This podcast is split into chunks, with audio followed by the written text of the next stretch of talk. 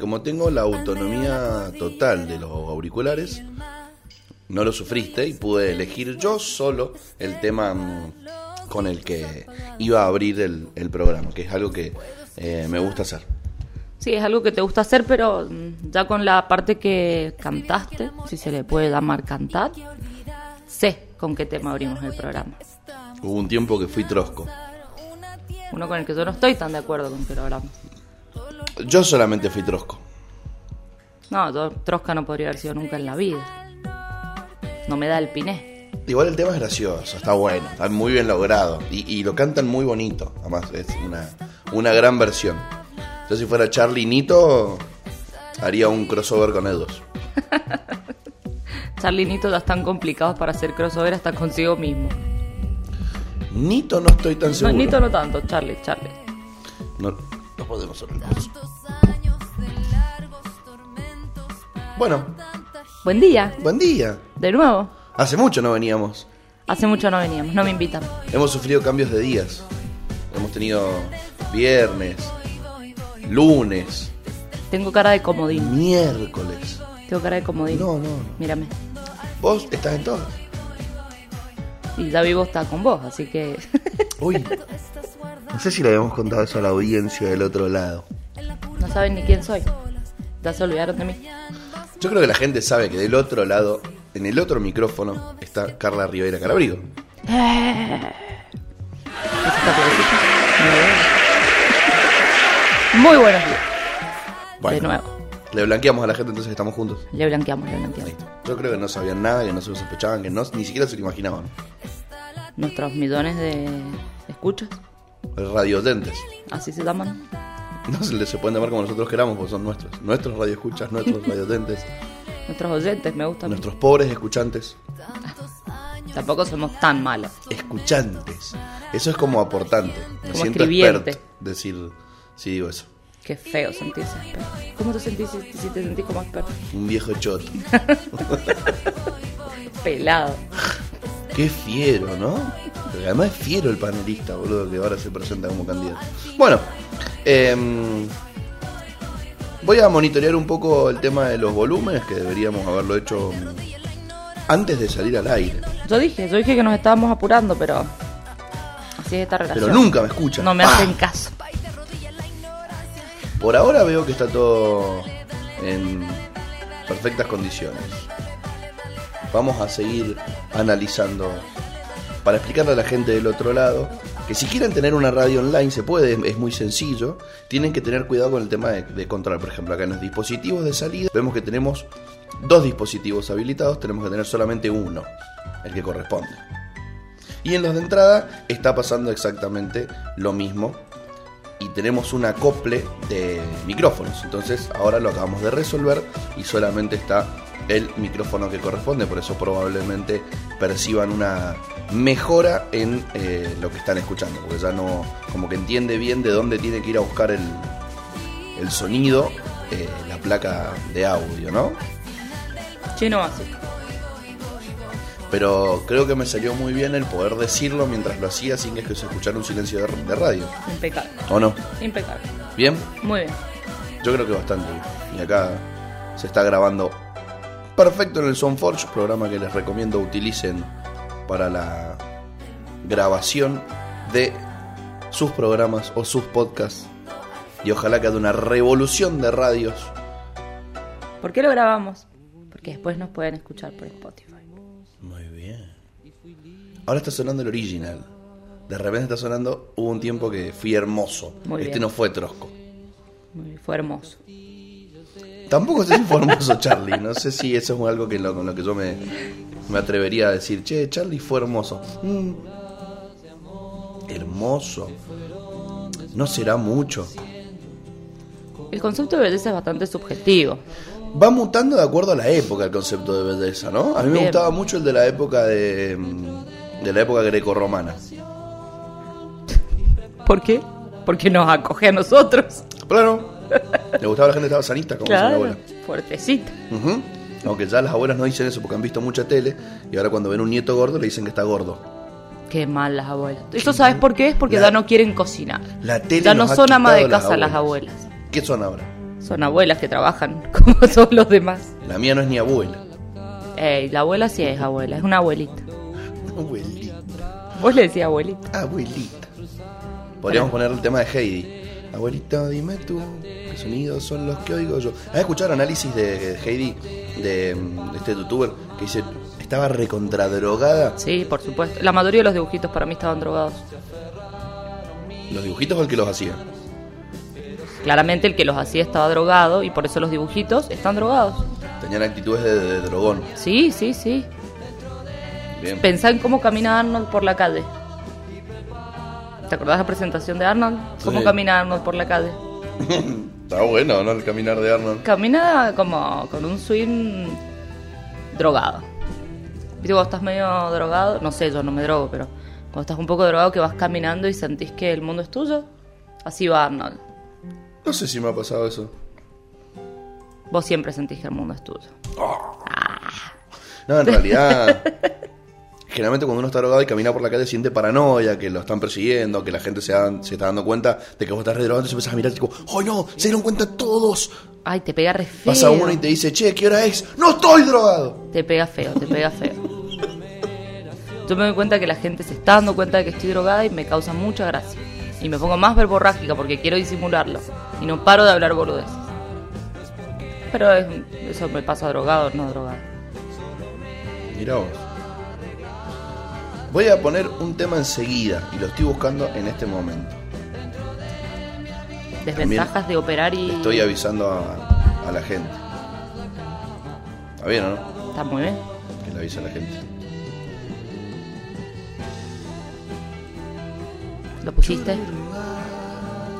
No. No, lo puse todavía. Solamente estaba disfrutando de ver qué iba a pasar si yo me ponía como a tono con la música y vos que no tenés auriculares lo presenciabas. Yo mm, lo veo bailar, cantar y no puedo escuchar. Habría que ponerte auris. Eso habría que ver dónde está el conector, amor. Bueno, no voy a tener auris en este programa. Bueno, pensé ya cuando se levante el Es por ayer.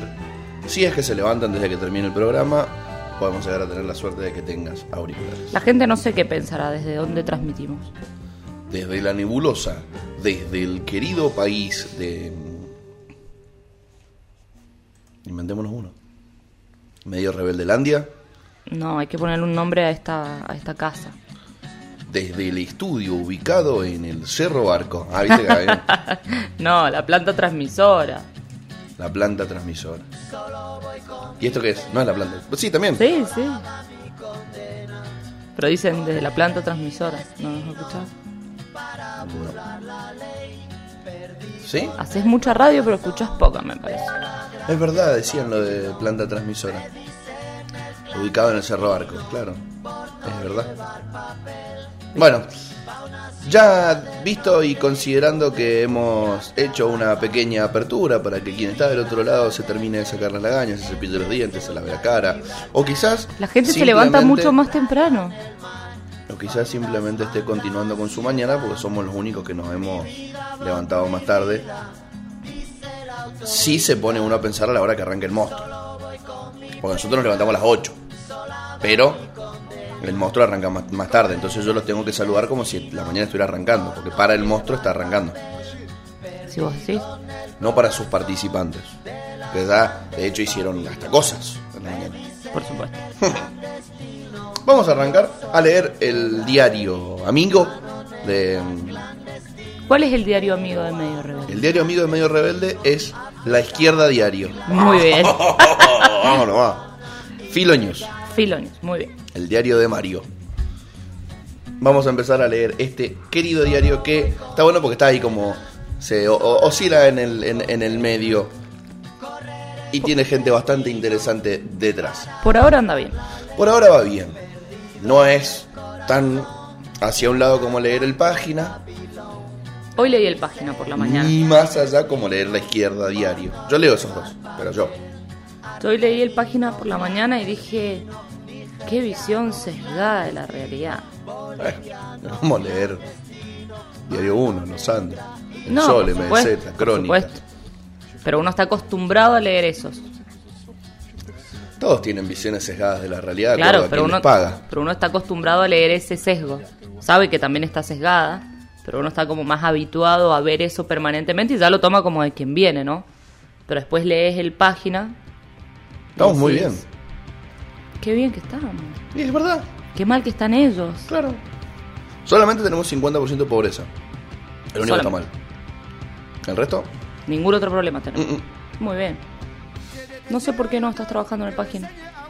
Este tipo infeliz que llegó para robar. Hay unos temas que están sonando de fondo tremendos. Solo se está divirtiendo. Sí. ¿Querés los- los auriculares un ratito? No, no me gusta escucharme. Bueno, vamos a arrancar a leer eh, nuestro diario, amigue. Porque nosotros tenemos un blog, pero no es eh, de. No es diario, es periódico. Sale de vez en cuando. Este es diario. Tampoco es y Sale periódico. todos los días. Tampoco es periódico, es ¿Qué significa periódico? aleatorio. Aleatórico. Claro, es aleatorio. Y porque periódico decís, bueno, un periódico tiene un periodo de una vez por semana. Pero tiene un periodo. El nuestro lo va a empezar a tener. El nuestro por ahora es un aleatórico. Como el programa, que decimos que empieza a las 10 y arranca a las 11. Que termina a las 12 y puede terminar a las 2 de la tarde. Pero bueno, es parte de lanzarse al mundo. Sí, porque mm, en realidad mm, es algo que también queda en Spotify y eso es atemporal. ¿Y por Por qué nos empeñamos en transmitirlo en vivo Decimos buenos días, buenas tardes, buenas noches. con esa voz? En realidad sí será mil, pero con otra voz. Buenos días, buenas tardes, buenas noches. Más chillona todavía, te diría. Enseguida la van a escuchar. La vecina está muy feliz con la mía. No conozco los vecinos de acá, che. No, la vecina de la casa de nosotros. Ah, sí, olvidate. Bueno, vamos a arrancar con algunas noticias de esta maravillosa mañana. Tú te tiró el titular y vos me decís, me copa, lo abrimos, lo desarrollamos un poquito. No te copa, no nos copa, no lo abrimos, no lo desarrollamos. Vamos. Comienzan. ¿Qué? chico. Hice un chiste malísimo. Comienzan a distribuir las dosis de Moderna para vacunar a los chicos entre 12 y 17 años. Y me gusta. copa. Para quien no sabe, Moderna es una de las vacunas producidas en los Estados Unidos sobre las cuales no se hizo lobby porque no deben haberle pagado a los que hacen lobby acá en este maravilloso país, pero sí eh, se habló bastante de ella porque la aplican en algunos otros países y llegaron a través de una donación del presidente de los Estados Unidos, Biden, 3 millones y medio de dosis a la Argentina hace eh, una o dos semanas. Estas vacunas ya venían con la idea de ser aplicadas a menores de 18 años y ahora están empezando a trabajar sobre esa eh, idea y sobre ese plan estratégico de vacunación. Son 901.040 vacunas del laboratorio estadounidense que van a estar destinadas a iniciar el esquema de vacunación entre 12 y 17 años con comorbilidades, es decir, chicos con sobrepeso, eh, de obesidad grado 2 en adelante, Diabetes, problemas respiratorios, asma, eh, hipertensión, eh, Enfermedades congénitas, discapacidad. No toda discapacidad. No, pero, lo- pero les, les hacen un guiño. Es como, che, a vos la vida no te ayudó por un lado, nosotros te vamos a vacunar por más que lo tuyo sea una renguera crónica. Vacunaron al Maxi y al Lucas, que son albinos, mi amor. ¿Está bien, David?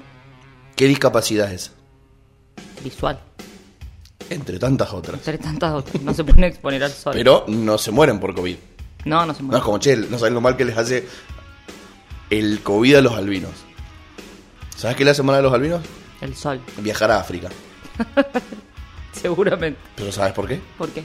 Porque los matan. Sí, piensan que son como sagrados o que son todo lo contrario, creo. Sí, sí. Entonces los agarran plum y los matan. Los matan. Hacen rituales, todo. Imagínate qué mala suerte. Plum, el Maxi se tomó un vuelo para ir a tocar a Madrid con la banda viajera. Plum, muchachos, tenemos que hacer un aterrizaje de emergencia porque no llegamos. El puerto más cerca que tenemos es Nigeria. Se esconde abajo de la tierra. se mete en el baño, ya no sale. Bueno, volviendo con esta historieta, se mm, distribuyeron eh, dosis entre un montón de provincias. Vamos a ver cuántas le tocaron a Mendoza. 39.480 dosis. Así que atentos todos los adolescentes y Atentos a ver también cuántos se vacunan. los padres y madres de estos adolescentes para que inscriban a sus hijos y los vacunen. Hijes, a partir de los 13 años pueden ir a vacunarse por sus propios medios. ¿Eso, eso es real?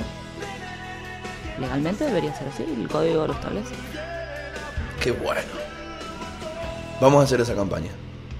A partir Si de los tenés- 10 el Código Civil establece que a partir de los 13 puedes tomar decisiones sobre tu salud que no la afecten, que no la afecten, que no la modifiquen de manera sustancial.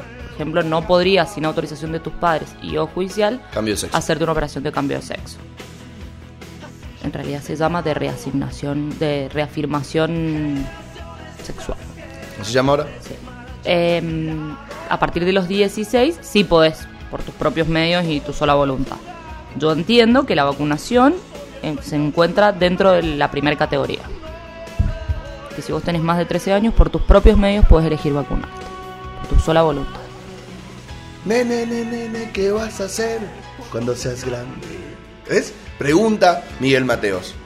Voy a, voy a, voy a, voy a, voy a, a vacunarme. Responde, nene. Además, aunque no fuera así, si yo soy nene, me paro en la, en la habitación de mi mamá, así como puedo salir, puedo salir, puedo- me puedo vacunar, me puedo vacunar, me puedo vacunar, me puedo vacunar. Muy bien. Vacúnese usted, niñe.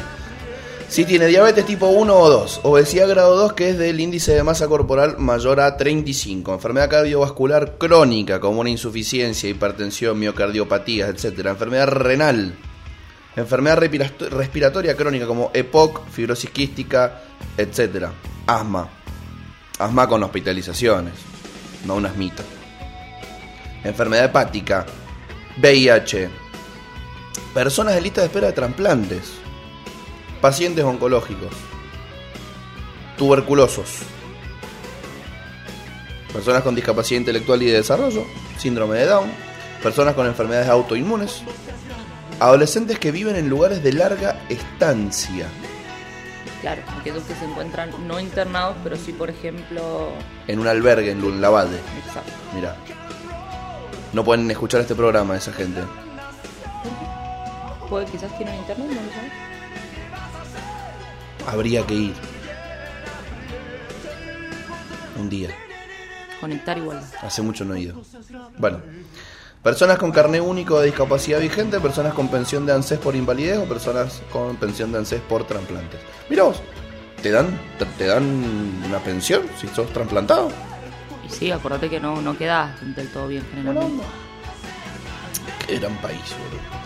Hasta el momento han llegado 41.833.900 33.930 vacunas.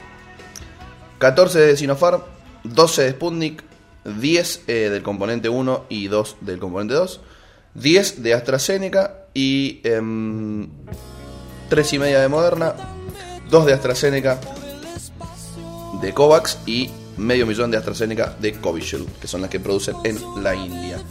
Y están al caer porque van a llegar 20 millones de la vacuna de Pfizer. Ahora enseguida vamos a ver si hay algún titular sobre eso y lo hablamos. Pero por ahora, con esto, ¿Qué van a cuestionar ahora, me Sufi. pregunto? bien desarrollada la nota de Muy lo bien, que acabamos de hablar, ¿no? como siempre, objetiva. Objetivos. Somos objetivos y humanos. Me refería a la nota. ¿La nota? ¿Y nosotros? No somos muy objetivos. Tenemos que hablar, tenemos que hablar de el like. Ah, Ah, qué fiero que te digan eso, ¿no? feo, feo. Tenemos que hablar una frase que debería ser abolida del vocablo de la, al menos de la lengua española. De hecho, para quien no la conoce, voy a contar la mejor anécdota referida a esa frase de la historia mundial de las anécdotas de esa frase. Que es, un día llega eh, una pareja heterosexual, la chica al departamento, se pone a hacer tareas del hogar, llega el chico, abre la puerta y la chica le suelta. Tenemos que hablar. Y el chico le dice, yo con vos no tengo que hablar nada. Arma la valija, llama al papá, el papá lo va a buscar y se va a la chota y se terminó esa historia de amor. Llama al papá, eso le agrega un componente tragicómico. Maravilloso. Yo no llamaría a mi mamá para que me vaya a buscar. Mi mamá no tiene auto. Pero no llamaría a mi mamá. No sé, llamaría una amiga. Creo que eso me daría independencia. Tengo auto igual, me puedo ir sola. Pero- Desconozco si llamó al papá. sé que llamó a alguien. Puede haber sido el hermano o algún familiar, un relativo, un amigo. Yo quise decir que era el papá, lo cual me parece medio extraño porque vive medio lejos, pero no importa. Fue tremendo. Entonces, con vos no tengo nada que hablar. escuche oyente, oyenta, una... ¿Por qué oyente, gran- oyente, oyenta? ¿Por qué? ¿Por qué cuando las palabras terminan en E ya no las consideramos inclusivas? Voy a rebobinar. Oyento, oyenta, usted escuche Oyente. También. Porque hay oyentes que no son ni oyentos ni oyentas. a los no binarios. Lea que ahora pueden tener DNI, como Dizzy, el hijo de Alberto Fernández. Elige. De Alberto Fernández. A mí me encanta cómo se maquilla ese pibe. Si yo me supiera ¿Lo has visto drag? Sí. Bueno, el otro día fue el cumpleaños de Sergio Cartagena. Vamos a mandarle un feliz cumpleaños, aunque no nos esté escuchando. Hablando de Drag Queen. Otra noticia del día de hoy. Pedro Castillo asume funciones. ¿Qué presidentes dirán presente en Lima? ¿Nos interesa? Sí, por supuesto. Quien toma posesión del mando en el marco del bicentenario del país ganó las elecciones por un total de 44.263 votos de diferencia sobre Keiko Fujimori va a estar al frente del Palacio de Gobierno del 2021 hasta el 2026. ¿Cuánto irá a durar? ¿Cinco años gobierno en el Es Perú? lo que me pregunto. Qué raro. ¿Por qué es raro? Porque yo asumo que cuatro es lo correcto. Porque seis podría ser. ¿Cuatro es raro? ¿Cinco? ¿Ah? ¿Ah? 44.263. ¿Es la población de qué? A ver. vamos a buscar. 44. De la ciudad de Mendoza. Nada. Menos. Ay, es más que Malargüe. Malargüe 27.660. A ver, en la ciudad de Mendoza. A ver. Población Ciudad de Mendoza.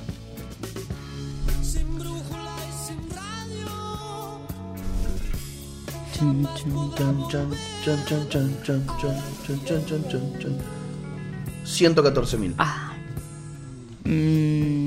San Rafael. Puede ser, che. Me inclino más por Maipú. 118.000. Me sorprendió San. Rafael. Eh, ah, San Carlos. ¿Vos decís? A ver, 28.340. San Carlos. Ay, Ujú. qué poquitos hombres. Bueno, eh, si sumas San Carlos y Malargüe, es la cantidad de gente que le dio la victoria a Pedro Castillo. Así que muchas felicitaciones para los malarguinos y los sancarlinos. Gracias por poner a Pedro Castillo en el Palacio de Gobierno. ¿Cuánto irá a durar? No tenía nada que ver. Nada que ver. Imagínate la gente escuchando diciendo, ¿qué? ¿Cuánto irá a durar Castillo? ¿Se terminará más rápido que inmediatamente su cargo? No, no tengamos ¿Durará esperanza. lo que un pelado en la nieve? No lo sabemos. ¿Se transformará en el salvador del Perú? Ay, no lo creo. La derecha no lo va a dejar. A- para, para los que están contentos con la victoria de este muchacho eh, Pedro, presten la atención, porque no es el zurdo progre que a nosotros nos gusta acá, como Nico No, no, no, es un zurdo un zurdo complicado. old school, anti-gay, anti-matrimonio igualitario, Medio ruso, te diría. un zurdo. Ruso, un zurdo medio ruso. De hecho, Pedro Castillowski. claro. Bueno, según marca el artículo 116 de la Constitución de la República, este muchacho don Pedro jurará ante la ley y va a asumir su cargo el 28 de julio, es decir, el día de la fecha. Y además van a celebrar el bicentenario del Perú, lo cual es algo bastante interesante que festejar, ¿no? 200 años de... Que lo, hagan, que lo hagan en democracia, por frágil que sea, me parece todo un logro. Convengamos que este muchacho no le ganó a alguien que pase desapercibido, sino que le ganó a Keiko Fujimori, alguien también al que hay que estar bastante atento porque recibió una gran cantidad de votos, por más que realmente fue súper atomizada la elección primaria de Perú. Después mucha gente se decantó por esta opción de derecha que es bastante particular porque no es solamente una derecha, sino que es una derecha sumamente entreguista, que realmente poco le importa el tema de, de la industria nacional, de la gente del campo, que es la que le dio la victoria a este muchacho, por eso cambió y empezó ganando tan fuerte Keiko, porque la votaban en los centros urbanos y en los centros rurales lo votaban a Pedro. Eh, me gusta hablarle y tratarlos de voz Sí, como si los conocieras de si toda la vida. panas. Entonces, hay que estar atento, porque una de sus banderas, por ejemplo, era el eh, indulto a Fujimori padre, una persona que está presa por delitos de lesa humanidad, ¿no? O sea, realmente Y de, for- picante. de forma blanqueada, además, porque En elecciones anteriores ella decía que iba a dejar que la justicia actuara en relación a su Sí, padre. sí, ahora ya dijo. Ahora lo va a indultar. indultarlo. Y la gente la votó. Sí, sí, sí. Y la votó incluso más que en otras elecciones. Ojo al piojo con esta persona. Bueno, entre los invitados a la toma de posesión se encuentra el rey de España, que está llegando en este momento Felipe VI a Perú. ¿A qué carajos invitamos a un rey a una asunción? Es como, venía, hace mucho que no venían ustedes, ¿se acuerdan cuando nos manejaban? Miren cómo hemos cambiado. Sé que qué charla tendrán. Habla el mismo idioma, yo, yo lo invitaría por eso. Es que no. Claro, ¿a quién puedes invitar si no? Fuera de Latinoamérica. A mí me gustaría invitar a quien, no sé si tiene rey, príncipe, eh, guerrilla o presidente electo, pero al de Zimbabue, ¿Para qué? para ponerle alguna canción. Cuando llegue, una traición a la mexicana. pero sí, de- y que, "Ay, ahí viene Zimbabue. Y así a la cámara, que me- a dos cámaras. Pero no vas a poder hablar con esa gente. Y él no va a saber que estoy poniendo un tema de Zimbabue, pero puede ser un gran momento meme. ¿No? Sí. También está invitado el jefe del Estado Plurinacional de Bolivia, Luisito Arce Catacora, que dijo que va a ir Alberto Fernández, también va a viajar a la ciudad de Lima, nuestro presidente, el mandatario de Ecuador, Guillermo Lazo, también va a estar en el... ¿Quién va por Venezuela? En la ¿Están Asunción. invitados? ¿Van o no van? El canciller uruguayo va a decir presente, Francisco Bustillo, no va a estar este muchacho la calle Pou. Va a estar Hamilton Murao, el vicepresidente de Brasil. Y va a estar Sebastián Piñera. Bien. Bien. Este Piñera porque está ahí. Al lado. Al ladito. Bueno, De Venezuela ni noticias. de Venezuela ni noticias. Y de países de habla inglesa tampoco. De habla anglosajona. Veremos. Por ahora, esos van a estar. También hay que ver quiénes que no son mandatarios van. Por ejemplo, estaría interesante saber si va a estar Lula o no. Si va a estar eh, algún otro dirigente de la región. Si va a ir alguno por el lado de Guaidó, por ejemplo. O si va a ir por el lado del oficialismo venezolano. Si México mandará a alguien o no. ¿No hay invitados mexicanos? Alguien debe ir. AMLO está, está, en otra. está latinoamericanista México ahora. Recontra. AMLO está haciendo la... AMLO es Andrés Manuel López Obrador, el presidente de México, que tiene un nombre muy copado. O sea, el chabón fue muy inteligente. Dice, esa chica, ¿cómo le dicen? Esa, Jennifer López, J. Low. Yo quiero ser Aim Low. Entonces, Andrés Manuel López Obrador. J. Low, Aim Low. ¿Bien o no? Sí, muy bien. Bueno, hay que estar atentos a la presidencia de este muchacho Castillo que tiene menos votos en el Congreso que los que yo tengo si me presento mañana a unas elecciones. Así que va a estar bastante difícil gobernar con el Congreso.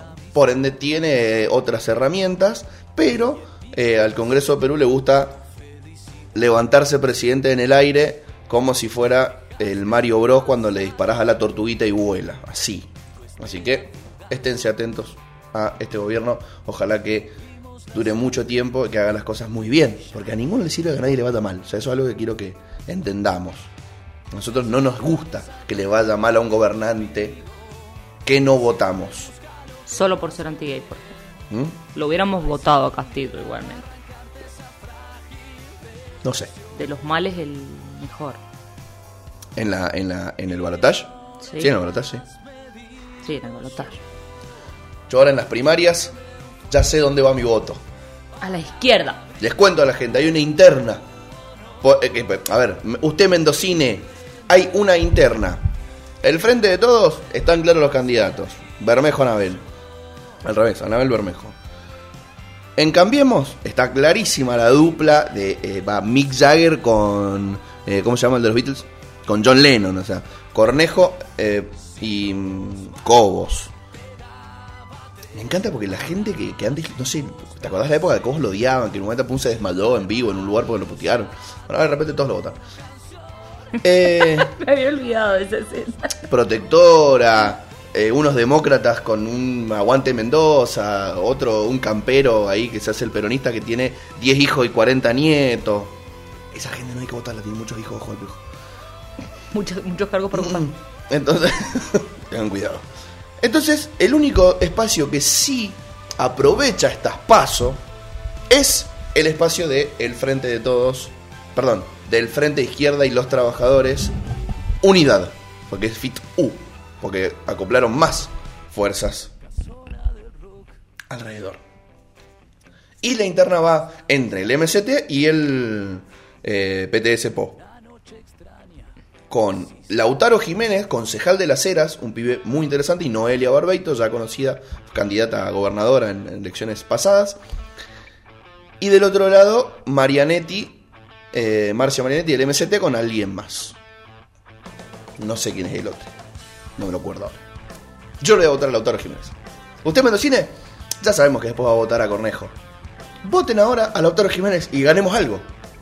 O todos los que estén preparados para perder en sus elecciones, voten a alguien y siéntanse ganadores. Como cuando yo voté a Nicolás del Caño y le ganó a Altamira. Estamos haciendo unas elecciones con costos millonarios solamente para que la izquierda haga su interna y los demás tengan una encuesta.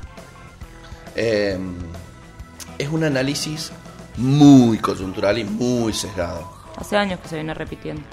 Las PASO son una herramienta muy interesante porque también dejan afuera a quienes no tienen representación popular. Por ejemplo, Vadillo, que quizás saque menos del porcentaje que necesita, no nos, no nos eh, El porcentaje, obstruye la el próxima elección. porcentaje que mínimo que se requiere es demasiado bajo como para realmente realizar una limpieza de, de candidatos que no tienen representación. No sé si. Acá en Mendoza van. Mira, vamos a analizarlo eh, con el diario del lunes. Vamos a ver después de las elecciones a ver cuántos quedan. Hoy se presentaron siete. Hay siete listas. Vamos a ver cuántas llegan a la elección de noviembre. Para mí, Si llegan cinco, ya no sirvieron. si llegan cinco, no, hay que levantar el piso. O analizar, porque quizás sacaron 15, 10, eh, 15, eh, 13. Sí, sí, si llega así, somos Perú. No creo. No va a ocurrir. no va a ocurrir. Pero si pasan varias, el 3% del padrón por muy poco, ¿sirvió o no sirvió? Y ese 3% también se merece tener su oportunidad, su representación. No hagamos paso, el 1% también lo merece. Sí. Veremos. Para mí llegan tres. Para vos llegan tres. Para mí llegan tres. Yo voy a votar a uno de esos que no. mm, Al partido de los jubilados. Voy a votar a los jubilados para demostrar que las paso, como están planteadas, porque en la teoría las pasos son una gran herramienta, pero como están planteadas en nuestro país y como los partidos políticos hacen uso de ellas, no sirven. A mí me parece, Sirven para gastar plata que podría utilizarse de mejor modo. a mí me parece. Incluso un mejor modo electoral, no digo, ay, pero faltan escuelas. No, no, no, de un mejor modo electoral. A mí me parece que el partido de los, de los jubilados es recipado, no se votan ni entre ellos, esos culeados. Son viejos que están al pedo. Qué traidores son los jubilados. Imagínate Se ponía a hablar mal en contra de los jubilados, chaval. Son traica, ¿viste los viejos? Ah. Eh, las PASO son una gran herramienta porque también para una interna donde uno de los candidatos de un partido fuerte no tiene aparato, tiene a la ciudadanía para que lo vote. Yo he visto perder muchas internas antes de las PASO a buenos dirigentes porque no tenían el aparato político que los votara. Sí, pero ahora se están poniendo de acuerdo los partidos internamente y no llevan sus candidatos a las pasos para que la gente elija quién quiere que sea el candidato de ese partido. Bueno, pero hay lugares donde va a estar entretenido. Nosotros estamos analizando Mendoza. Mira provincia de Buenos Aires. Manes versus Santilli. Rosario, Rosario. Esa la quiero ver. Manes Santilli. Manes lleva al Dipi en su lista. ¿Vamos a ver? Esa persona debería ser abolida. El Dipi es no se candidato abolen las por personas, la pero no matanza. importa. Yo creo que hay que abolir personas. Yo volvería a poner. ¿Está funcionando la isla de Martín García? Supongo que no. Ah, ah, funcionalicémosla. Nuestro Alcatraz. Mandémoslo ahí. Tokio 2020. Tenemos una medalla olímpica. Esta mañana a las 7 de la mañana, los Pumas Sevens ganaron a Gran Bretaña, ni más ni menos. Se murió Maradona, puede tener que ver. Tiene que ver. Le ganamos a Inglaterra. Ganamos la Copa América también. Y tenemos la primera medalla, medalla de bronce para los Pumas Seven. Bien ahí, fuerte el aplauso para nuestros queridos Pumas. Es muy gracioso porque los aplausos que tenemos en programa empiezan con el pam, pam, pam, pam, pam, pam.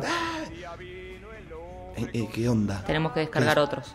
Aplausos de sitcom tenemos. Bueno, sitcom. ¿Qué es un sitcom, Qué gente? cool que estamos. El sitcom es eh, un programa donde todo pasa en el mismo lugar y hay público viéndolo, pero se televisa. Es como si fuese una obra de teatro televisada, en criollo. Si me escuchara Adrián Lackerman me putearía. Muy yankee. Super yankee, por eso es sitcom. Pues comedia en el sitio. Ah. Vamos a seguir leyendo novedades de eh, Filonews. Actualidad. Por la variante Delta, Estados Unidos vuelve a pedir el uso de barbijo en interiores. Oh, para usted, amigo Danky, la pandemia no se ha terminado. Porque el 30% de su población cree que la Tierra es plana, que los pájaros son eh, agentes de la CIA y no se quieren vacunar. A esa gente habría que mandarla a Martín García. Mm, Además, muchas de las vacunas que ellos se pusieron no tienen eficacia comprobada contra la variante Delta. Acá hay una que me parece que nos va a interesar. El PRO busca crear un registro de vacunados en el exterior. ¿Qué carajos quieren? En algún punto creo que no estaría tan mal porque podemos saber qué porcentaje de la población que no se vacunó en el país realmente está vacunada y no es antivacuna. Escucha, acá está. Don Ritondo. Presentó el martes un proyecto para crear registro de argentinos vacunados en el exterior y sistematizar la información. Se trataría de un registro nacional de vacunación en el exterior contra el COVID, que ya tiene nombre, Renavex. Son buenos para poner nombres los del PRO. Y esto está bastante interesante. Hay que ver qué, mm, cuánto sale, toda esta historieta. Pero está bueno porque realmente no hay información concreta sobre la gente como Mauricio que se vacunó eh, en Estados Unidos. Y No, yo no creo, que sea, no creo que sea un porcentaje muy representativo de la sociedad el que se ha vacunado. Y- Pero sí sirve, creo que es un dato que sirve tener en cuenta. No es lo mismo haberte vacunado en el exterior que no querer vacunarte. Por ejemplo, ¿cuánta gente le dio la elección a, Fuji- a, Fujimori, a Castillo? 45.000. 45.000. La misma cantidad de gente que no podía ingresar al país que estaba en Miami. Quizás fueron a Miami a vacunarse. Quizás fueron a Miami a vacunarse. ¿Coincide? ¿45.000 con 45.000? Sí. ¿Tendrá Pam, algo que ver? pam, pam, pam, pam. Así era. la- ¿De qué era esa? ¿Cómo era la de Expedientes X? No sé. No lo sé. ¿Alguien sabe cómo era la musiquita de Pepe Secretos X? Mándennos el audio a 2614713329 y lo pasamos exactamente en vivo. Bueno, buena iniciativa de Don Ritondo eh, buscar eh, crear el registro de vacunados en el exterior. Que además está bueno porque va a levantar el porcentaje de vacunados en Argentina. Exactamente. Gracias, Ritondo. Uno nunca sabe para, Para quién, quién trabaja. El otro día se cruzó Ritondo ahí con Manes. Porque Manes como que bardeó a, las, a la ciudad. Ojalá que usen bien la plata para no sé qué. Y Ritondo le puso loco. ¿Qué No bardees. Que bardeás. Yo creo que mm, Bájense Twitter y instálenlo en sus celulares, gente. está divertido lo que está pasando en el PRO. Muy divertido. Su candidata gorilísima. La anti-Malvina, Cipaya, la de Patricia Bullrich. Sí. Ahmed, ¿no? algo así. Es historiadora. Lo cual me escandaliza aún Tiene, más. tiene un- nada que ver lo que voy a decir. Red de programa de chimentos. Pero tiene una cara de turuleca. Mal. Está- Tiene cara de turula. Tiene cara de que no, le, no tiene todos los patitos en fila. Y está con pato. Pato, Sí, sí, patos. patos. Eh. Eh, Pam, eh, pam, eh. pam, pam, pam, pam. ¿lo- ¿Querés que lo busquemos? eh, ¿Cómo es? Expedientes, Secretos X. expedientes X. A mí me escandaliza esta muchacha. Yo, no, yo creo que en algún punto hasta lo hacen a propósito. No creo que pueda existir gente tan estúpida de llevar esa candidata y no darse cuenta, por ejemplo. Pero es que pará, pero si es, si es sistemático. O sea, no solamente lo piensa ella. Mauricio Macri, presidente de todos los argentinos durante cuatro años, también dijo: las, las Malvinas son deficitarias. ¿Para qué las Sí, queremos? También lo dijo Pato. Pero mm, Ah, Así es. Banananananana. ¡Ey! Estaba viendo. Pam, pam, pam, pam, pam. ¿Lo hice bien? El ritmo no es lo mío.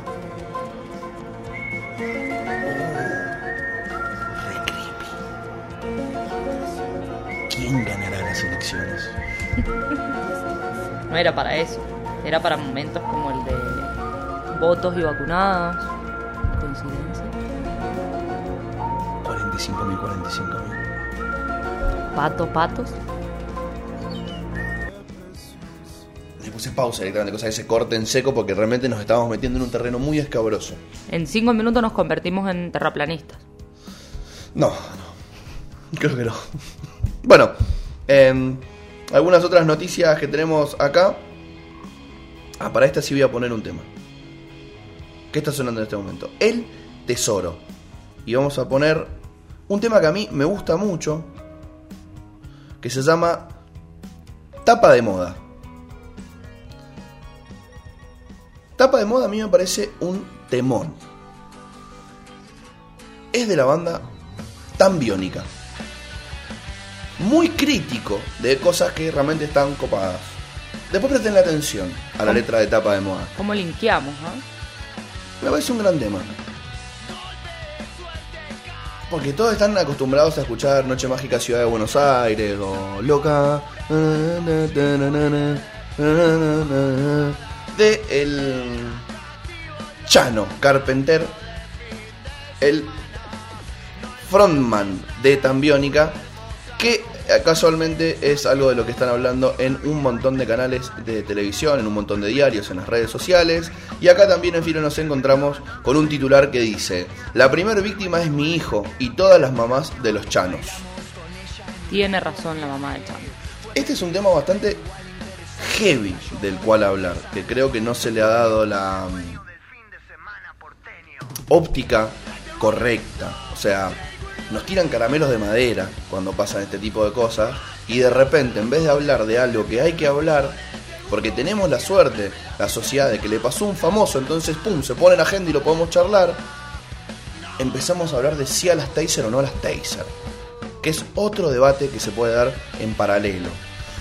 Enseguida va a venir la Milo y vamos a estar charlando de este tema, pero podemos hacer una breve introducción sobre por lo menos qué dice este diario y un poco qué pensamos nosotros. Primero, ya le sacaron el respirador a, Chano, que tiene varios órganos comprometidos, pero va evolucionando un poco mejor de lo que estaba ayer. Eso es una buena noticia.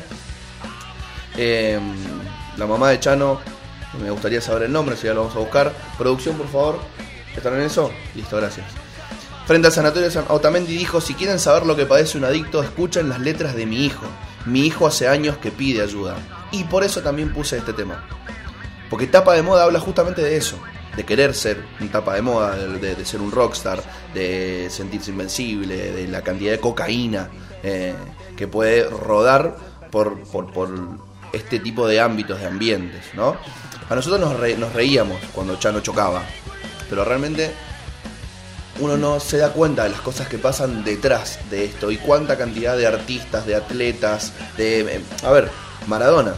Maradona una persona que vivió una vida, el primer famoso filmado a nivel mundial, televisado por todos lados. De hecho, el otro día hablábamos de que en Bangladesh lo festejaron porque fue el primer mundial transmitido. No pudo vivir una vida normal o común, porque normal es un concepto del orto. No pudo vivir una vida común porque eh, fue televisado. Eh, ayer un atleta se bajó de la final de atletismo, una atleta norteamericana, porque dijo, no, no puedo con los demonios en mi cabeza, plumba, se tomó el palo. Eh, el judoka argentino también, hablando, o sea... Me parece que ¿Cuándo la- hablamos de salud mental? Me parece que la. No sé si la discusión es la televisación o no televisación. No, es la banalización que hay, produce. Hay determinados ámbitos en los cuales uno se expone naturalmente a que ello ocurra. Eh, desgraciadamente también vivimos en un momento en el que todo tiene que ser contado, compartido, mostrado y visto. Pero mm, me parece que la discusión tiene que ir por otro lado, que es esto, el problema de las adicciones, de la salud mental y el tratamiento que el Estado, desde sus diferentes ramas, le está dando.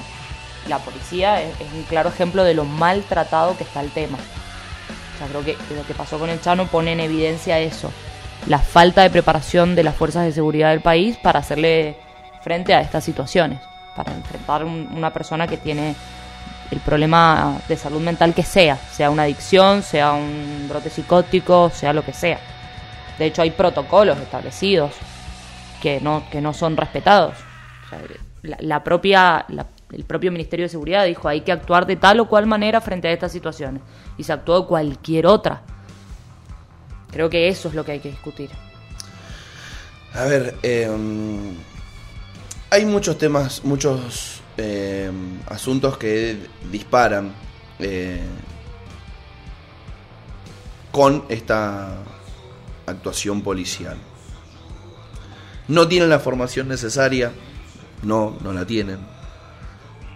Hay que, y lo venimos pidiendo hace rato, hay que transformar, hay que reorganizar, hay que capacitar, hay que realmente repensar las fuerzas de seguridad de, de, la República Argentina, como me imagino de muchos otros países.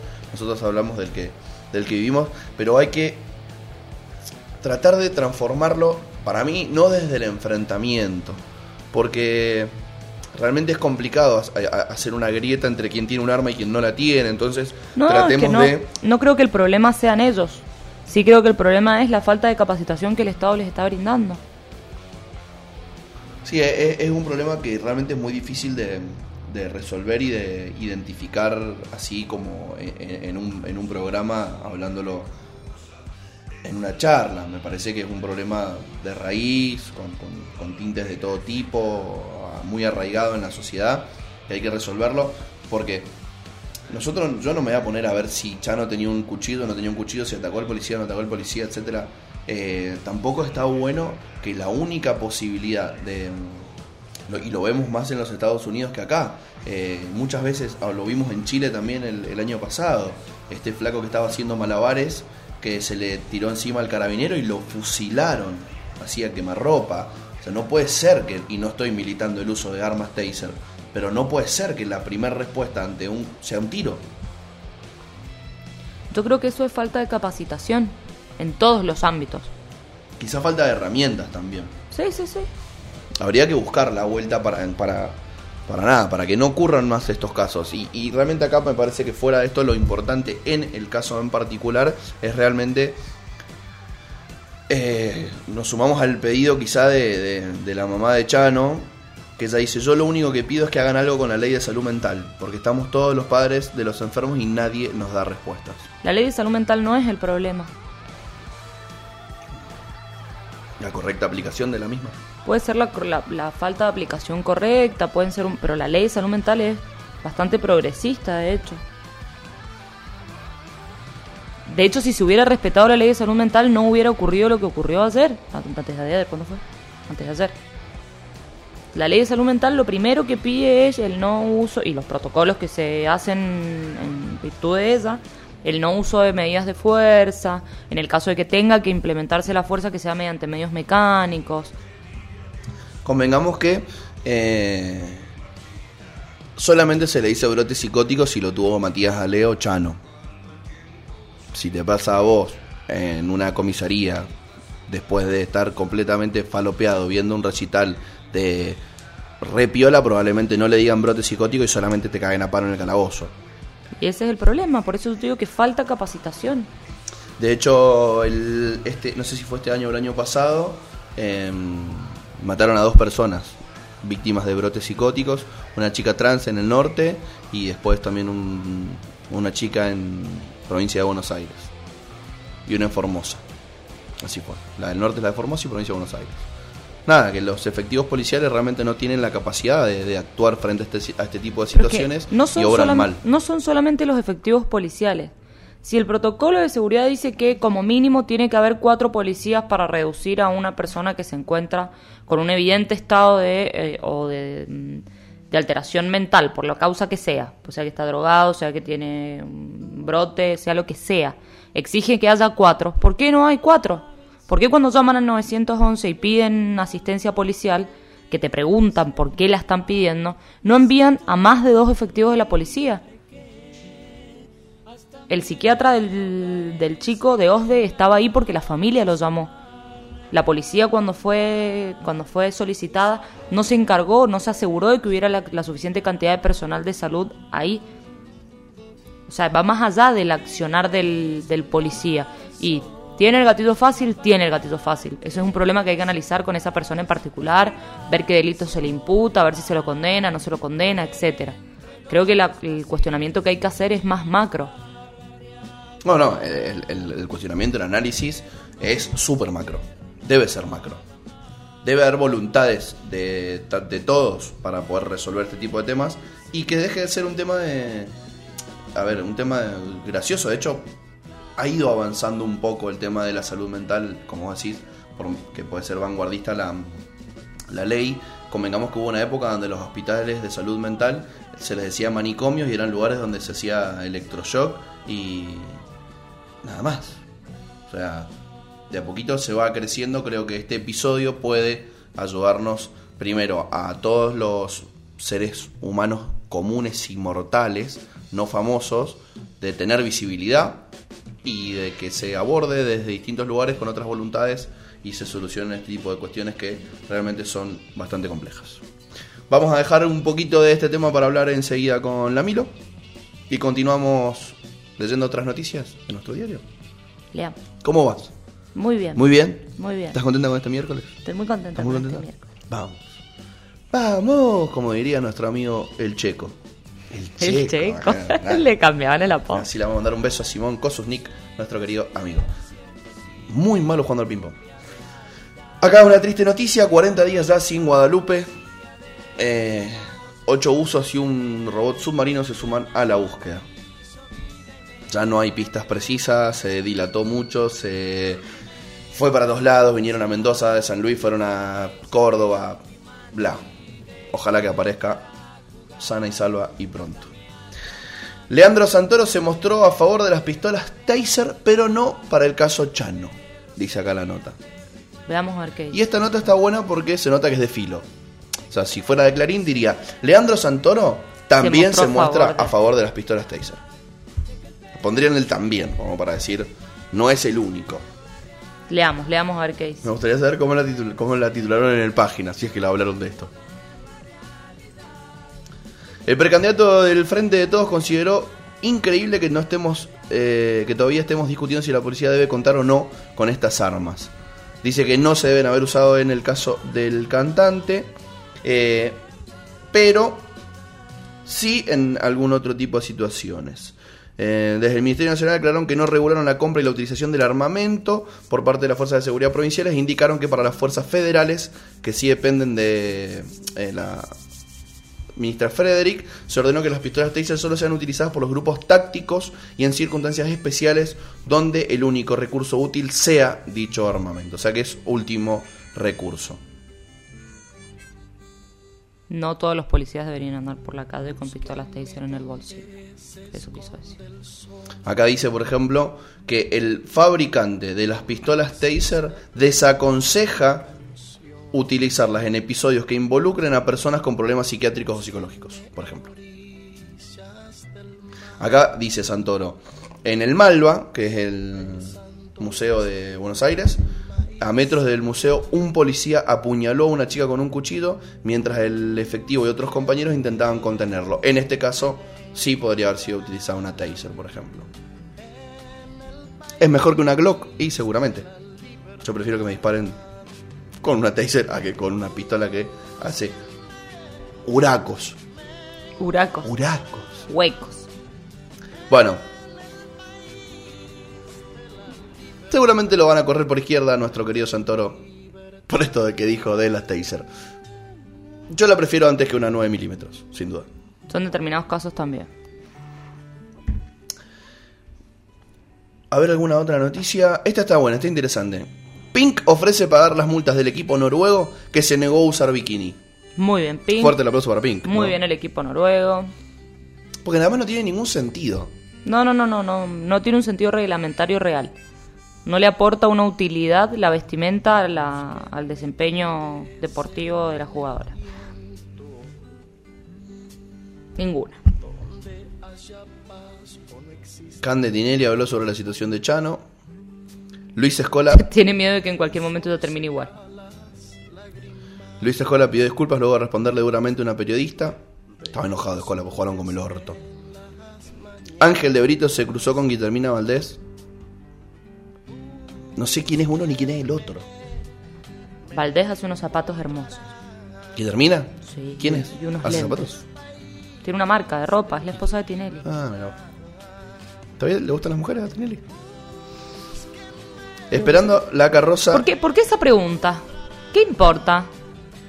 Es chimentera la pregunta, como el titular. ¿Qué, qué- no sé- sé qué carajo por qué se pelearan Ángel de Brito con Guillermina Valdés? Porque sube puntos de rating. Y bueno, mi pregunta también. No. Mirá si alguien ahora dice, Nosotros somos un programa progre, no nos preguntamos eso. Creemos que a las personas les gustan las personas. somos pansexuales.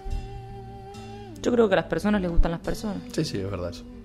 Esperando la carroza y otro Pre- clásico. preocupante a es que te quieras coger un perro. Eso es preocupante. El resto, Violar a un perro. claro que quieras violar un perro. Como el videito del otro día. de la violación del caballo. Ay, no, no. ¿Por qué? Me había olvidado de ese episodio de mi vida. Ocupas llegó a Netflix. Para quien no conoce Ocupas, le vamos a decir véala.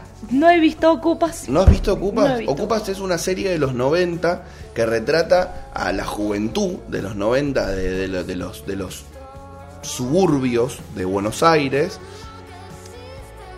en una década donde realmente las cosas estaban muy mal, había muy pocas oportunidades, la juventud estaba devastada, eh, ideológicamente eh, bombardeada y económicamente devastada, sin oportunidades, con una ley federal de educación destructiva, donde tenías de todo, o sea, pibes que eran de clase baja, que vivían de la changa, y pibes que podían haber tenido algunas oportunidades, ciertos privilegios, y querer, por ejemplo, ser músicos y terminar en sintonía compartiendo una casa con estos otros pibes, en el mismo, en el mismo lugar, en el mismo espacio, eh, dos generaciones similares con necesidades, inicios y eh, vidas completamente distintas. Ocupas es un serión. Le acaba de hacer toda la nueva música. eh, él mató a un policía motorizado, creo. Si mal no recuerdo. Y llega a Netflix. Así que no se la pierdan porque es una serie que por ahí para quienes somos hijos de los 90 vimos muy de adolescentes y como que no entendimos mucho, pero lo poco que entendimos es nuestra primer serie copada. O sea, es la primer serie pro de la, de la, de la televisión argentina, así que súper recomendable. Bueno, Bob Odenkirk, no sé quién carajo es, pero actúa en Better Call Saul y se desmayó y lo hospitalizaron. No nos importa. Que se mejore Bob Odenkirk, porque creo que también actuó en Breaking Bad. Y esa serie es bien. Ver Call Sol hay mucha gente a la que le gusta. También es muy bien. Así que por favor, Odenkirk, mejorate. No he visto, no la, yo no la, no la vi. Pero, Yo las dos. Pero vi Breaking y. Me falta la última temporada de Better nomás. 28 de julio es el Día Mundial contra la Hepatitis. Gran día. Lávense las manos. Nosotros. No, no, no es solamente lávense las manos. Muchas cosas pueden ocurrir, pueden generar hepatitis. Nosotros tenemos que preocuparnos porque haya políticas públicas que, que prevengan la hepatitis. Porque si te alcoholizas de más, por ejemplo, puedes derivar en una hepatitis. ¿Sí? Por cirrosis. Cuídense. Nos estamos mirando con cara de preocupación. Ojo con el escabeche. Julia, Julia Sebastián finalizó su participación en los Juegos Olímpicos de Tokio 2020. ¿Quién será? ¿Crees que veamos quién es, por lo menos? Ah, la nadadora cordobesa. ¿Cómo le fue? Séptima. Eh, Las Olimpiadas son mundiales. Séptimo de un montón, no está tan mal. Podoroska y Ceballos perdieron y no hay tenistas argentinos en Tokio 2020. Porque el Peque Schwarman cayó también, eh, si mal no recuerdo. Lucas Rossi está a un paso de la semifinal. Este sí es interesante. ¿Quién es? Kayakista. Vamos. Lucas, querido, el pueblo está contigo. Las leonas siguen en carrera. Los gladiadores siguen en carrera, sueñan con la hazaña, creo que, creo que enfrentan a, a Francia. Los gladiadores son los de handball. Sí. Me encantan los nombres que le ponen a los equipos de cosas. yo valoro a la Milo que Desde- llega desde que- todos los miércoles con una birra. Desde que tenés trabajo, compras Grolsch. No, desde que extraño mucho a mi Grolsch. Compro Grolsch. Me pasó eso hoy, fui a lo vi, vi la lata, nunca había visto lata de Grolsch. Y dije, uy, me hace acordar a la plaza, con mis amigas. O sea que es una cerveza nostálgica esta de hoy. Para mí sí.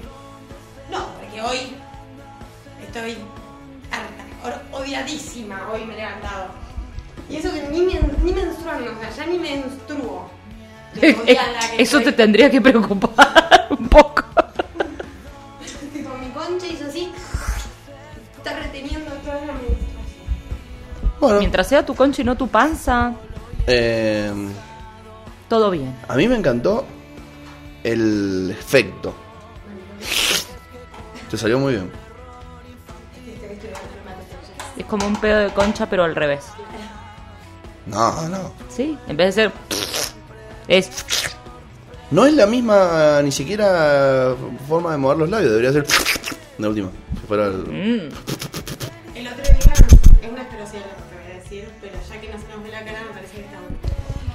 Claro, el flyer no las tiene en nuestras caras. Pero viste que la foto, viste, de la foto al humano hay un trecho larguísimo. Porque uno ve una foto y dice, ah, mira, tiene la cara acomodada de esta manera. Después lo ve en persona y no. Está Picasso, hizo esa gente. Em, el otro día estaba aburrida, como siempre, y como soy una persona muy profesional, tenía justo la virome con la que estaba escribiendo el programa en, entre medio de los dos cachetes del culo en el sillón. Y dije, loco, a ver, yo no hago mucha gimnasia, pero ¿Lo podría agarrar? podría agarrar eh, y ver hasta dónde puedo trasladar el, el agarramiento. ¿Estabas en bombacha? No, ¿Y cómo más se- difícil todavía. Con mandalón. Con pantalón. Hasta el control remoto llegué. Fui agarrando cosas y dije, che, estoy re canchera con esta huevada. Y hasta el control de la tele. Yo en bombacha creo que puedo agarrar hasta un vaso. Pero que no viste la... Yo después de haber visto el video del chabón que se le explota adentro, Ay, no. evito vasos y culo cerca. Pero um, un frasco se lo explota. Era frasco. Por un frasco. Y viste que hoy los frascos, los Ah, vasos, sí, te sí, vas sí. A, la, a la taberna y te dan Te dan un frasco. un frasco de vaso. No lo puedo creer. Ah, bien ahí. Linkeando la taberna Eh. para salir del espacio oscuro de videos de nuestra generación que no sé por qué veíamos Sugars One Cup o One Guy One Cup, todos esos videos horribles. Ay, ¿y ¿se acuerdan? ustedes Ese fue el inicio de las reacciones. O sea, todo Sí, esto sí, que sí. está re de moda ahora, eh, eh, antes te filmaban viendo ese video y lo subían a tus amigos, no, no existía YouTube, creo que lo subían acá. Sí, existía YouTube. Pero no existía esta, esta popularización de que No. cualquiera podía tener sus videos, No. entonces te lo subían por ahí a Facebook, ponele. Sí. Y si no, el otro que te subían era que te hacían jugar el jueguito ese que tenías que acercarte a la pantalla con el puntito y te salía la piba de, Ay, sí, sí. del exorcista. Fuck me.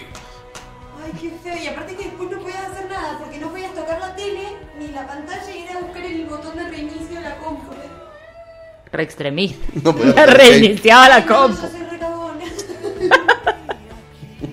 Muy cagona de mi parte. No, no, no, al aire, al aire. Esto es por mi salud mental. Y los consejos del Federico. Ay, no saben lo bien que se escuchó. Sonido Ah, del éxito. A ver. Contanos un poquito más de los consejos de Don Correa. ¿Qué consejos te ha dado? ¿Que escabies? No,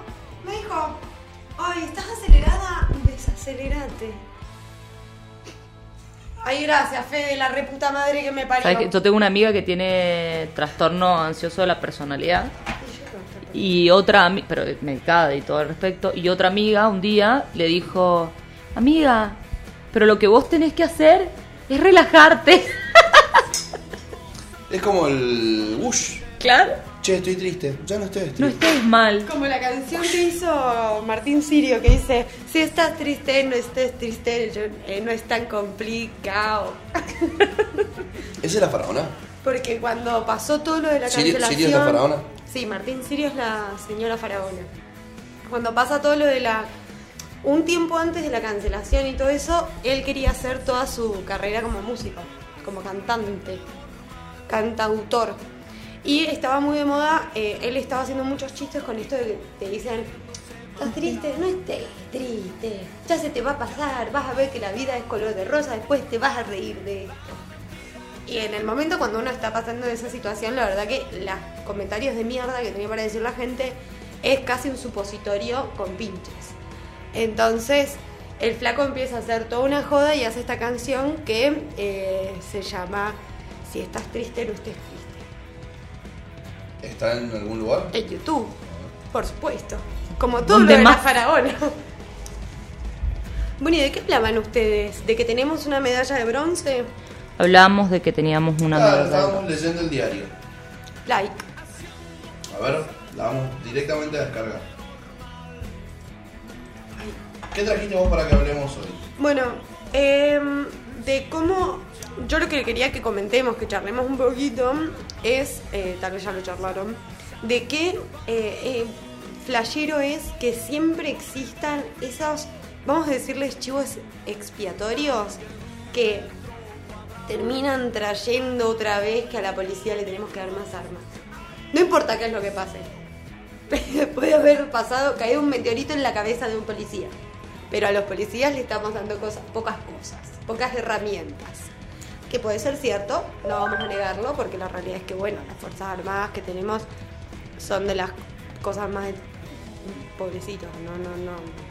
No sé si están muy bien formados como tal. Y llevar a cabo lo que tienen que, la, la obra que deberían de hacer. Pero siempre está al pie del cañón o cañón o decir que no eran 30.000 o a los policías hay que darle más armas. No importa el Chano si está en la salud mental. Chano eh, Hablamos, hablamos un poco de esto. es, es nuestra Britney. O sea, hace meses que está Es haciendo nuestra stream. Britney. Sí, pero si el flaco está Sí, haciendo sí, sí. stream pidiendo auxilio a gritos. Y la gente, jaja, cómo se ríen de la salud mental de Chano. Tipo, hace años que venimos hablando de que el flaco está demencial. ¿Vos ves la, eh, la serie que hizo con Esmeralda Mitre cuando se van a Nueva York? Claramente ninguno de los dos está bien. Solo que bueno, Esmeralda Mitre tiene una contención psiquiátrica atrás mucho más profesional que la que puede conseguir Chano, claramente. Y mm, eh, creo que fue muy. no- nos la dejaron muy servida porque era obvio que iba a pasar. ¿Cuántos autos más iba a chocar? ¿Cuántos? la- las canciones, las letras, su cara. Un poco lo que pasó también con el Piti Álvarez.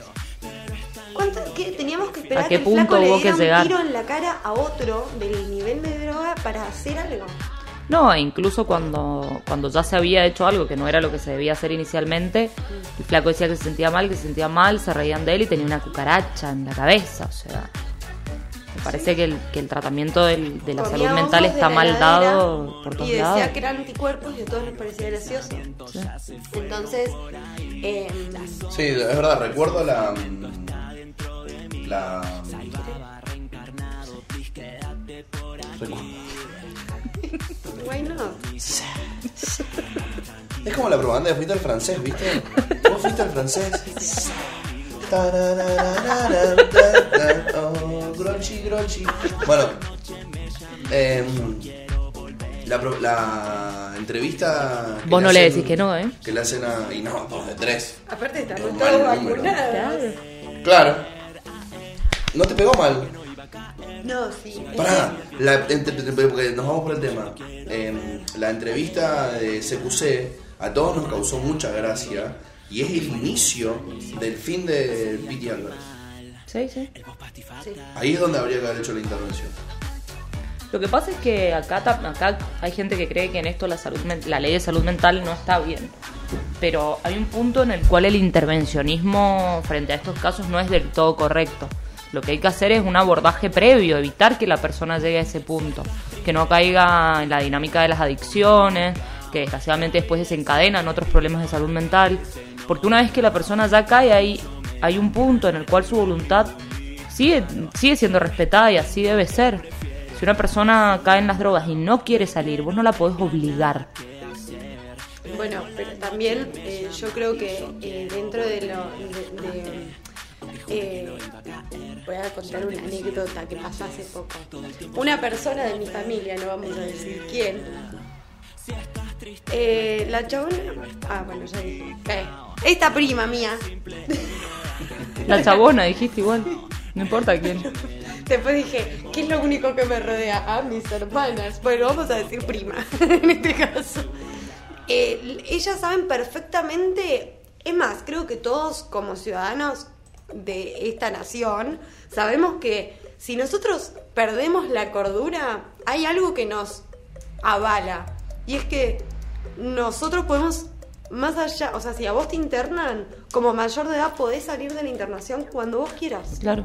Entonces, por supuesto que em, dentro de mi ignorancia de- de- del tema, porque hablo 100% sin haber estudiado nada que tenga que ver con Lacan, ni Freud, ni nada de psicología, eh, no sé cómo se podría llevar a cabo algo en Argentina lo suficientemente piola como para que no pase algo como Britney, literal, que termina en manos de un loco, asesino básicamente, que por ser el esperma que, que la gestó, eh, directamente el chabón puede hacer y deshacer de su vida lo que quiera y la está destruyendo. O tenés, por ejemplo, casos como este pibe que estaba viviendo solo, encerrado en un departamento de dos ambientes, haciendo stream 24 horas y que la madre ya no sabía qué hacer. Tres veces intentó internarlo. Sí, la última vez se fue todo de las manos con este llamado a la policía, que termina con el disparo del flaco en el abdomen. Que bueno, o sea, si, si alguien quiere reducir a una persona, sabemos que tiene para arrancar un montón de pies. Para Sí. intentar por lo menos no pegarle en el, en el abdomen.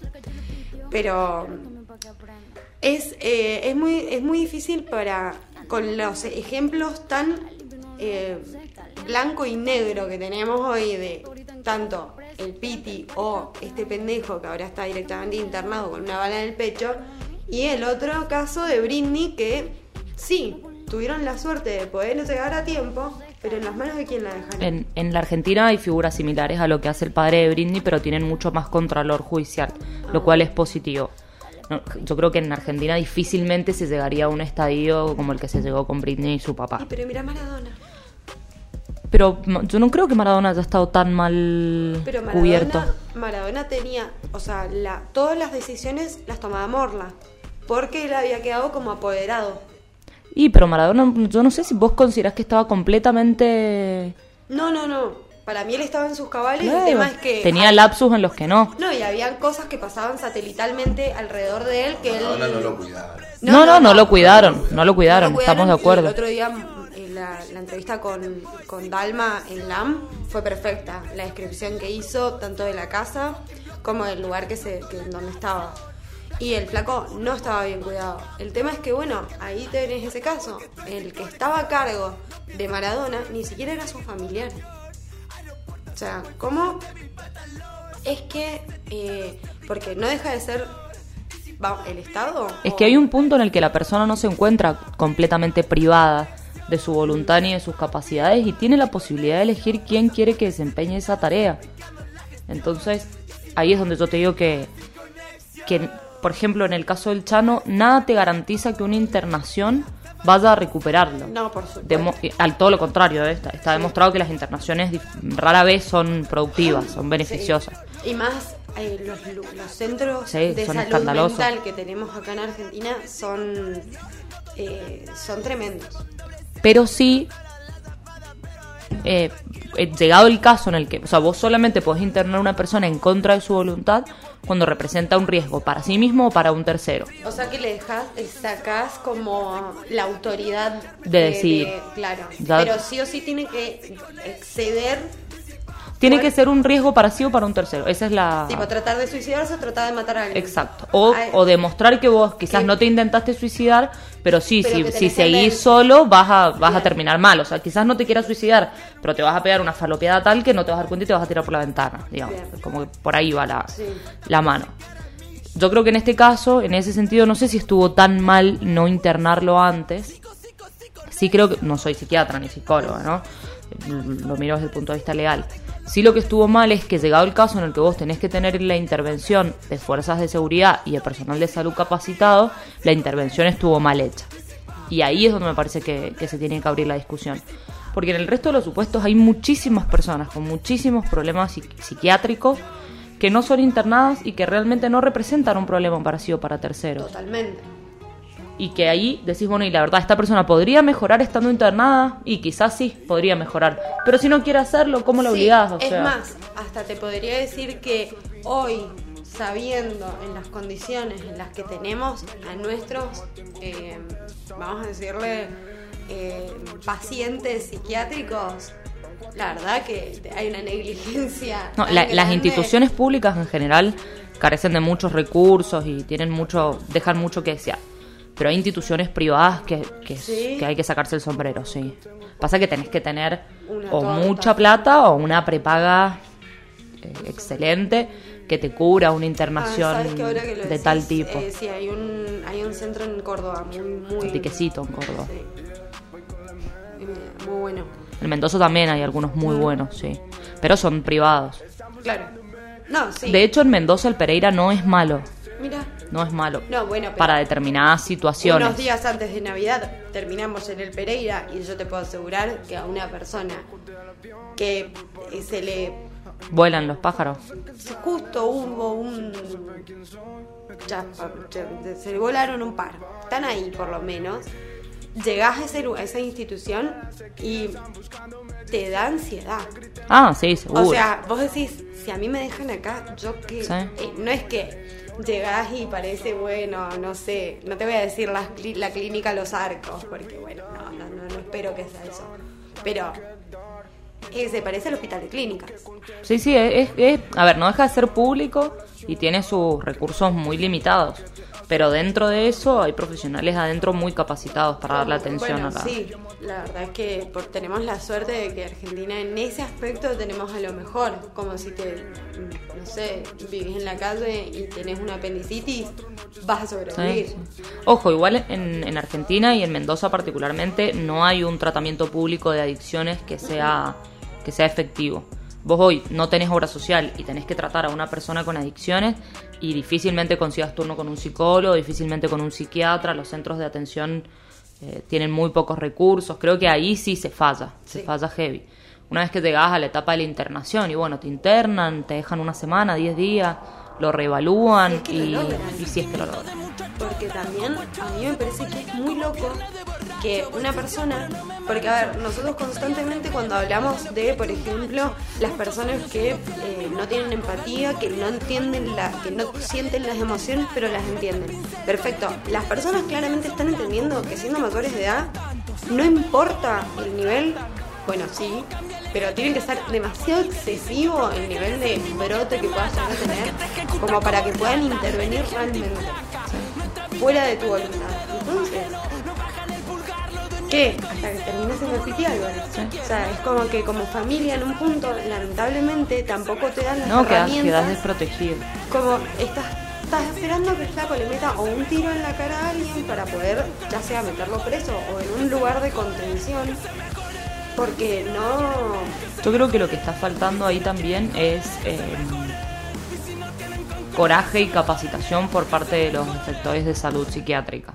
Los psiquiatras, y perdón la expresión, son bastante cagones y no, no, no ordenan medidas que deberían ordenar cuando la ley sí se las permite. Digamos, la ley tiende a la no internación, no hospitalización, eh, respetar la voluntad, etcétera, pero hay un punto en el cual el psiquiatra está autorizado. Pasa lo mismo que con los jueces y, y ciertas condenas. O sea, yo como juez no me voy a arriesgar a negarle a X persona un tratamiento y voy a obligar que la prepaga se lo pague cuando quizás legalmente no debería pagárselo, porque yo como juez no me voy a exponer a eso. Eso pasa muchísimo.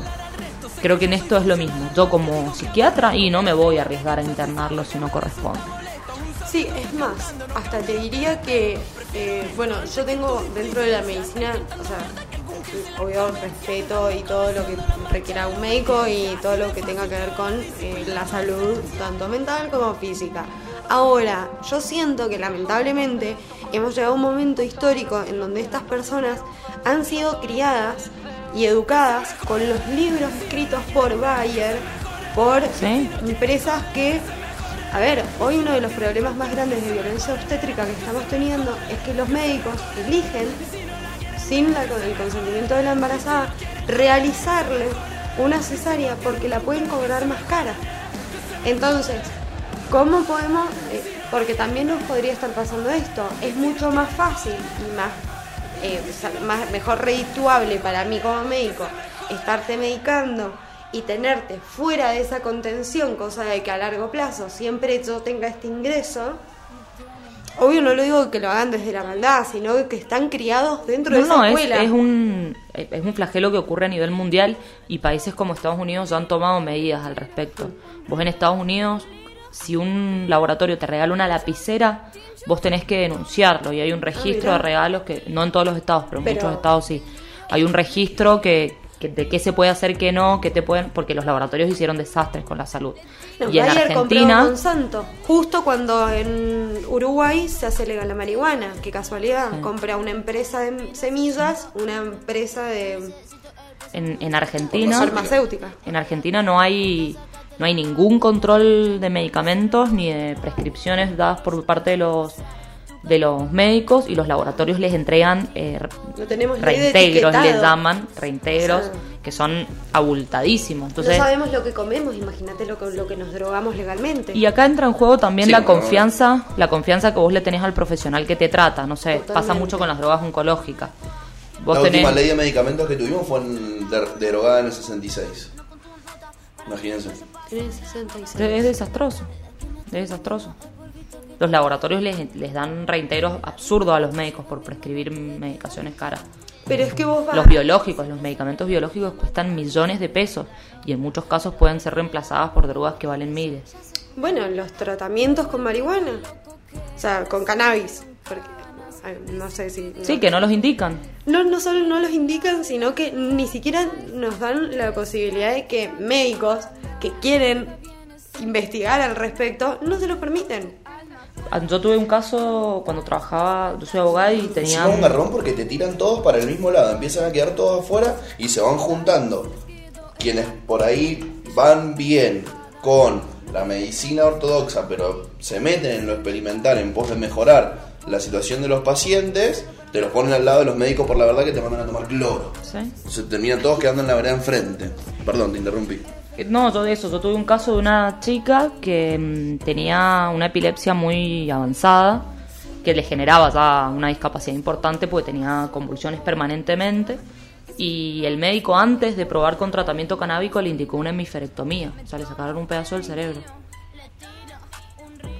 Y el- la prepaga dijo, no, no se ha probado con tal cosa, porque no se prueba antes de realizar la cirugía? La cirugía no está aconsejada por esto, esto y esto.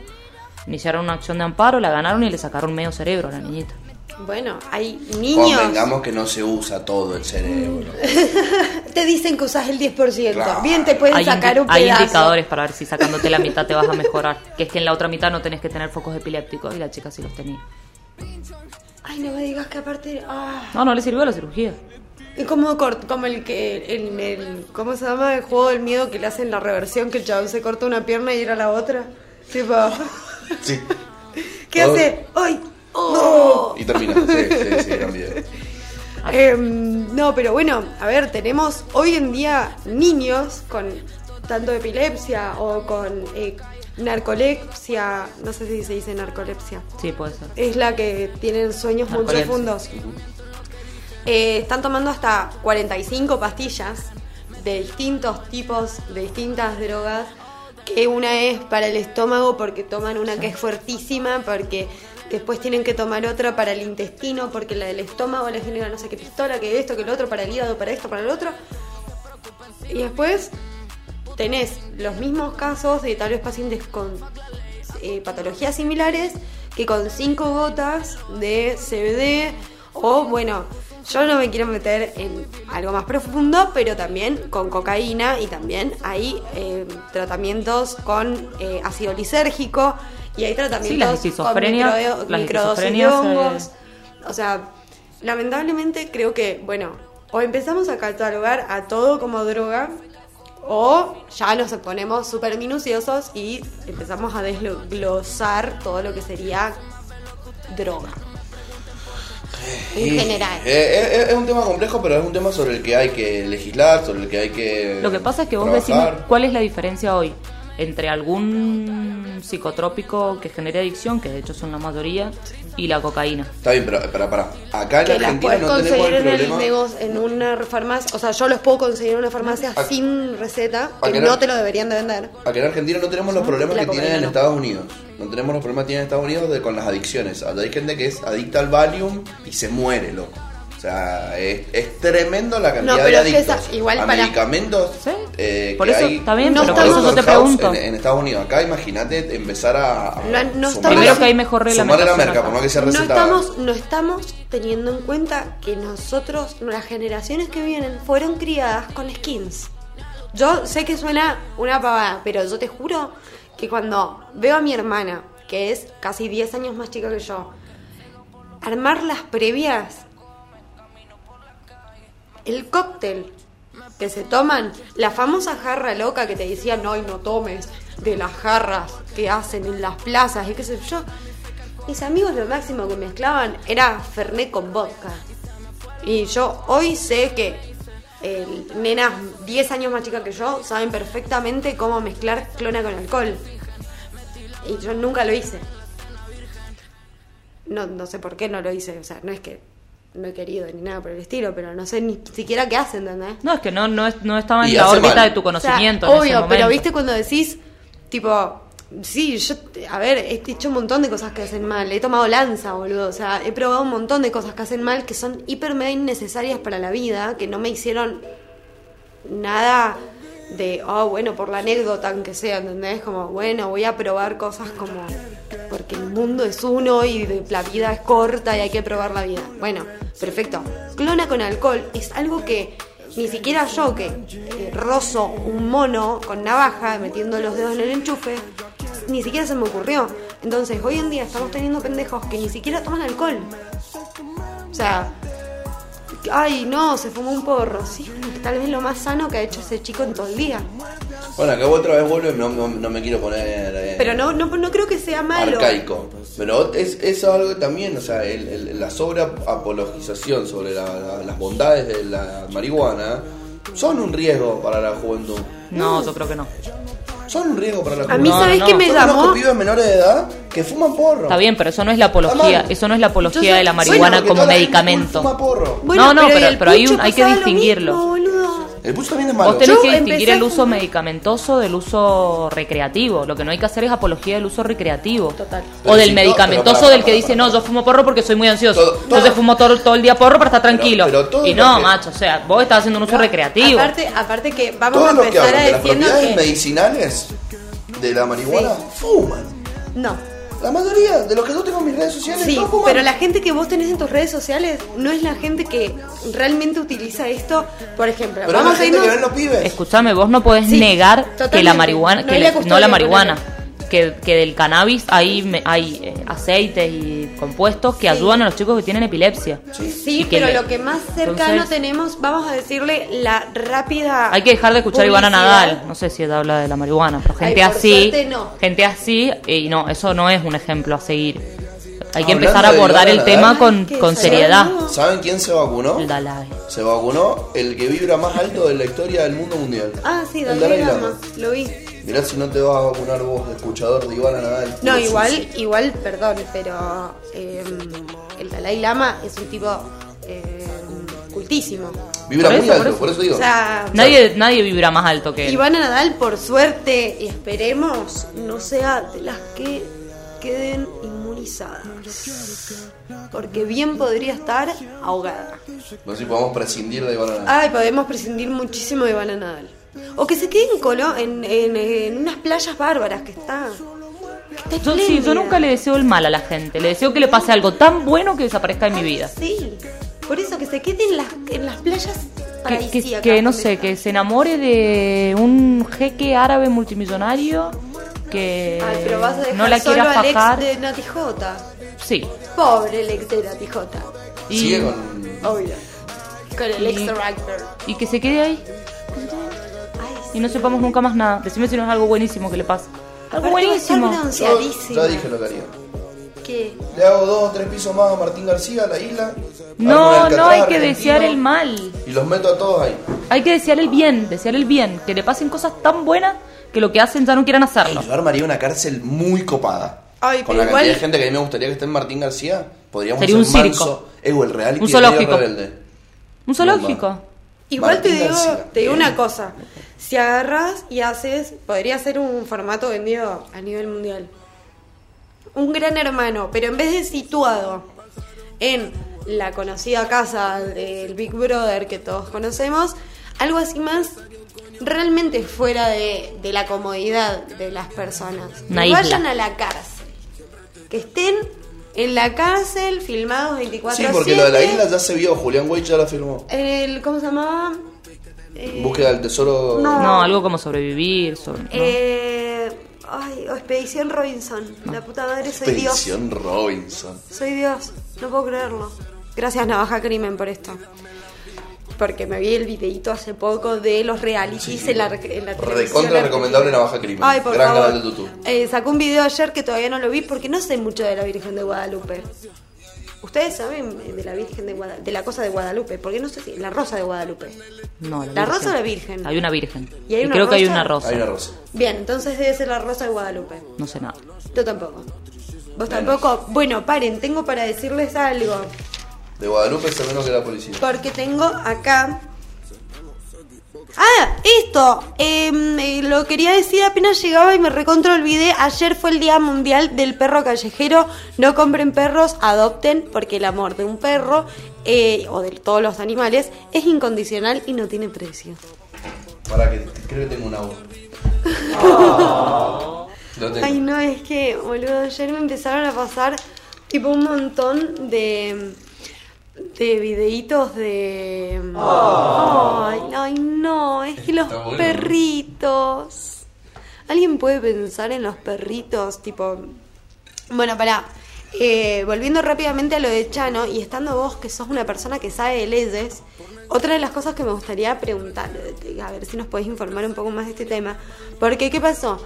Como siempre encontramos eh, excusas para volver a hablar de la falta de herramientas que tienen los policías para reducir a las personas y que de pronto pobres víctimas solo lo único que pueden hacer es disparar del ombligo para arriba. Rarísimo. O sea, no están entrenados para hacerlo distinto, pero bueno. Y una de las cosas que estuve viendo, no sé si sabes quién es Lean Riccio, es un facho pero buen muchacho que es abogado y analiza distintos casos en YouTube. Y bueno, me puse a ver porque hizo un análisis del caso Chano. Y él lo que planteaba, por eso digo que facho pero buen muchacho, él planteaba un poco esto, de que las tasers son... em, en Argentina lo que pasa con esto es que lo relacionamos mucho con la época de la dictadura. Que para mí no es así. Las tasers no están recomendadas en, en su uso para personas con problemas psiquiátricos, partiendo Y- de la base. Y lo que... Ay, moviste algo. Pero además, Ah, debe haber sido esto. Eh, Sí, fue esto. en el caso puntual de Chano, si se hubiera seguido el protocolo que establece el Ministerio de Seguridad para esos supuestos, no necesitaban ni taser ni nada. Mira, una zancadilla. Era, lo agarraban entre cuatro, que es lo que dice el O sea, protocolo, bueno, lo tiraban al piso y se resolvía lo el que problema. planteaba Lean Riccio y lo que plantea el eh, oficial, el, el- ¿cómo se le dice? El efectivo que, que disparó contra el músico, lo que dijo a su, mm, defensa. es que a menos de 20 metros es más peligrosa un arma punzante que un arma de fuego. Entonces, bajo esa primicia, es que él se ve como, ay, yo tenía esta posibilidad, yo podía disparar porque estaba haciendo, yo estaba en más peligro que Chano. O sea, siendo un policía, una persona. Este espacio en el que estamos nosotros tiene 7 metros. 20 es peligroso. 20 metros. 20 está, 20 está eh, en la otra punta del edificio. Es que eh, si no es 20 metros, 20 centímetros, tenés directamente el cuchillo enterrado. 20 Sí, pero- centímetros. veinte- pero no, 20 como metros sea, es peli- 20 como metros. sea bajo, bajo ningún concepto una persona que se encuentra fuera de sus cabales en ese momento con un cuchillo en la mano puede ser más peligrosa que un grupo de policías capacitados. O sea, creo que la, la discusión que hay que dar es esa. ¿Por qué no había cuatro tipos capacitados? Habían 10 personas dentro de ese departamento. cuatro policías, mínimo cuatro policías. Eran cuatro médicos, la madre y el policía. Tipo, sí, deberían de, o sea, deberían de haber estado, bueno, vos viste lo que pasó con los policías. Esto parece joda. ¿Ustedes vieron lo que pasó con los policías que estaban yendo a lo de Chano? ¿Que pensaron que era una broma? No. ¿No? Ah, que chocaron. Que chocaron y se les dio vuelta la camioneta porque un chabón pasó en rojo. Bien a lo Chano. O sea, yo miraba y decía, Esto yo creo que si lo querés escribir, no, No, te, no, no sale. te sale. O sea, todas. La realidad supera la ficción. Es verdad. Yo no lo podía creer. Vos Hubiera no sido sabés. una bomba que el chabón hubiera pasado en rojo con un tema al palo de tan biónica. ¡Qué Boludo. noche mágica! ¡Pum! Ciudad Igual de- era adulta. ¡Pum! Pero boludo, no sabes cómo dieron. Yo no entiendo a qué velocidad venían los canas Y para claro, que un autito, porque vos ves el autito que los hizo tan concha y decís, pero o estos autos no tienen más amortiguador o cómo iban, qué iban, cómo un auto que pasa en rojo, un autito que pasa en rojo tira un camión de canas con 20 efectivos adentro. Es que tienen que haber volanteado. Y en el volanteo, tic-tic son, son autos que pierden la estabilidad muy rápido. Son los inútiles. Yo lo que me pregunto no es, creer. ¿cómo habiendo una ambulancia? Porque había una ambulancia. Había una ambulancia. había un psiquiatra, habían dos enfermeros. Sí. Había mínimo dos policías porque los Sí. policías no pueden ir solos. Y si fueron solos ya Bueno, Ya cerremos y vamos, no. Eh, ¿Cómo? Entre, en- entre Toda toda esa cantidad cantidad de de gente, gente no podían- que se supone que debe estar capacitada, sí. la solución fue pegarle un tiro a una persona. Que, que, por cierto no tenía un arma de fuego. Porque si me decís que el tipo tenía un arma de fuego, lo podemos discutir de otro modo. Pero tenía un cuchillo en la mano. Si el tipo tiene un arma de fuego, hay que desarmarlo. Ahí hay que dispararlo. Pero le metes un tiro en un pie. Discutible si hay que Hay que, dispararle. hay que desarmarlo, hay que desarmarlo lo más rápido posible. Sí, Le- le pero le pegas un tiro en la la- panza. No, no, no, Eso la panza a no, mí la me panza parece no. una locura. En O la sea, panza no. Pero lo ahí tenés sí- que ahí sí desarmar. hay que desarmarlo. Hay que tenés que desarmar. Le metes un tiro en la mano, le metes un tiro en el pie, le metes un tiro en la pierna, le metes Si justo un la tiro... pierna, no. La pierna, eh, evitémosla, saquémosla de la cabeza con la pierna. Si le disparás mal, Lo matás lo también. lo matás. Bueno, Pegas en un hombro. pero esta gente Sí, sí. sabe tirar. Debería. No Debería. sos vos, no soy yo que veo una persona y me dicen que dispare y disparo donde, donde puedo. Si estoy teniendo, estoy en peligro. Eh, hay una realidad y es que esta gente supuestamente está capacitada para aportar un arma, para sostenerla, para estar frente a una situación de esta complejidad Creo que también y otra poder actuar. Sí, otra pregunta que decir, tenemos tres. otra pregunta que tenemos que hacernos y que no nos estamos haciendo porque no es lo fundamental del caso es a quiénes estamos subiendo a las ambulancias porque el- lo- la gente que se sube en las ambulancias a la Argentina No, no, es joda. gente que esté lo suficientemente capacitada como para la tarea de emergencia que requiere una ambulancia ¿No? entonces Mi madre salió con un ambulancista que para que no se les enfríe la pizza ponían la sirena. Esa es la gente que nos está... en Mendoza ahora eso está un poco más regulado pero eh, Sí, pero- pero vos no podés subir arriba de una ambulancia a un médico recién recibido Ah, que es lo que pasa. O sea, vos en, en- en Mendoza, por ejemplo, el médico recién recibido, el primer trabajo que consigue es en una ambulancia. Y vos realmente, desde mi punto de vista, no, No podés subir una ambulancia a una persona recién recibida. no. Hay países en los que es, obliga- es obligatorio que sean emergentólogos, como mínimo. Es que de última, querés poner a un pibe que recién se recibe, perfecto. Que sea un extra. Sí, sí, que no vaya solo. No puede. Va con un enfermero, que es Tiene que ser una persona que si es que- simplemente asista. Si tiene que cerrar la puerta, que sea él el que cierra la puerta. Pero no puede estar rehabilitando a una persona. Mientras. eh, pero bueno, sí, tanto eso como mismo también eh, esto de. O al menos para códigos rojos, digamos, porque ellos Bueno, tienen, sí. tienen también su Sí, clasificación. Y bueno, y la verdad, para código verde te mando un recién recibido. Sí. Y pero para un código amarillo, un código rojo. Y la verdad que un tipo que me están diciendo Es por ¿sabes teléfono que está con un brote se psicótico. complica, vos no podés tener a un flaco que no pueda asistir a la situación. Sí, sí, sí. Porque la realidad es que, a ver, eh, lo voy a llevar a un plano un poco más banal por la, para eh, alivianarlo un poco. Pero como actriz, vos la primera vez que te subís a un escenario o las primeras veces, yo creo que igual nunca a mí me va a dejar de pasar por el nivel de ansiedad que tengo, es un momento en donde son muchas las cosas que te pasan, muy probablemente te salga casi todo mal. Entonces, yo no le puedo estar exigiendo a un pibe que recién se recibe, que no sabemos tampoco en qué condiciones se recibió, porque tampoco es que vivimos en un país que te permite realmente eh, ocuparte pura y exclusivamente en informarte de tu carrera No, y no bueno, hacer pero nada más. yo creo que sí, que si nosotros estamos admitiendo que el, que el título universitario es habilitante para el desarrollo Sí, sí, de la sí. actividad, eh, Pero para mí, una, vos te- es que me parece que sí o sí tenés que tener un tiempo. Como para llegar a ciertos lugares. Exacto, y pero es que no por nada los médicos tienen que hacer residencias Claro. para sus especialidades. No podemos estar subiendo médicos sin especialidades a las ambulancias. O al menos a las ambulancias O de emergencia. No se puede, está mal. Y yo creo que eh, si a mí vienen y me dicen que un psiquiatra no está capacitado para reducir a una persona, eh, ¿cómo- ¿cómo hacen para tener, o sea, que, que en todos los... Yo te- te iba al psiquiatra y no estaba acompañado de un policía. Yo supongo que si a mí me da un brote o me pasa algo, él tiene las herramientas como para saber cómo a- enfrentarse a esa situación, por lo menos. No, el- el- creo que es el propio psiquiatra el que llama a la policía porque Sí. se da cuenta que no va a poder físicamente contener la situación. En este caso llama a Chano. Ah, él llama a la policía. Llama a Chano. Sí, sí, de hecho está, se filtró la, Sí. Llama, la llamada. llama a él porque se le mete la madre. La, está Eso sí lo vi. Está mi familia tratando de entrar a mi casa. Por cuarta vez, ella intenta hacerle entender que lo mejor que él puede hacer por él es eh, internarse o, o tener una... No, no sé qué le habrán planteado, la verdad. Porque también tal vez la madre le sé planteó que se algo mete por la ventana la chill. madre. Eso no lo sé. Lo leí esta mañana en el día.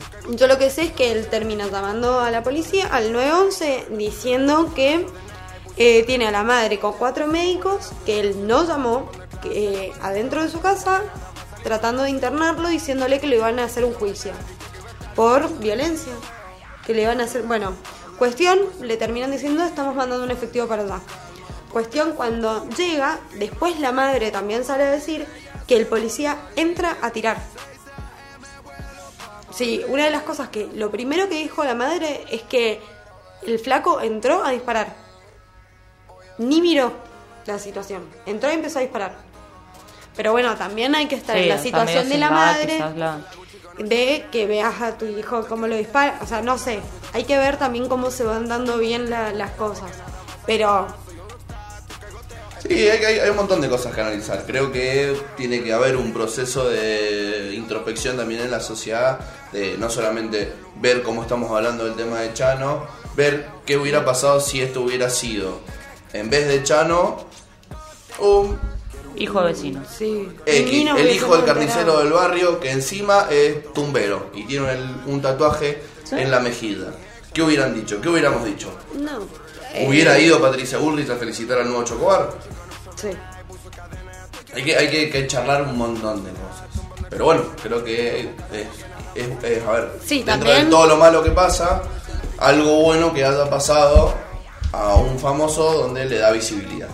Y también mismo eh, empezar a ser mucho más respetuosos. Creo que como eh, constantemente estamos aprendiendo a mejorar nuestro vocabulario o a hacer ampliar nuestra forma de mirar las cosas y de, de afrontarlas, creo que la salud mental es una de esas. Creo que primero que para arrancar invito a todas las personas que nos estén escuchando a ir a terapia. Eh, me parece que si no vas a terapia tenés que hacer teatro, sí Bueno, o eso es sí. algo que también ha cambiado, ¿no? Eh, En la generación de los ochentas. Si vos eh, querías ir al dicen, "Tú eres psicólogo loquero". eras loco. Yo el loquero. El psicólogo, bueno, a mí eh, con mi ex le decíamos el psicoloco. O sea, como que está muy ligado que si vas a terapia o si tenés atención psicológica o psiquiátrica, rozás la locura.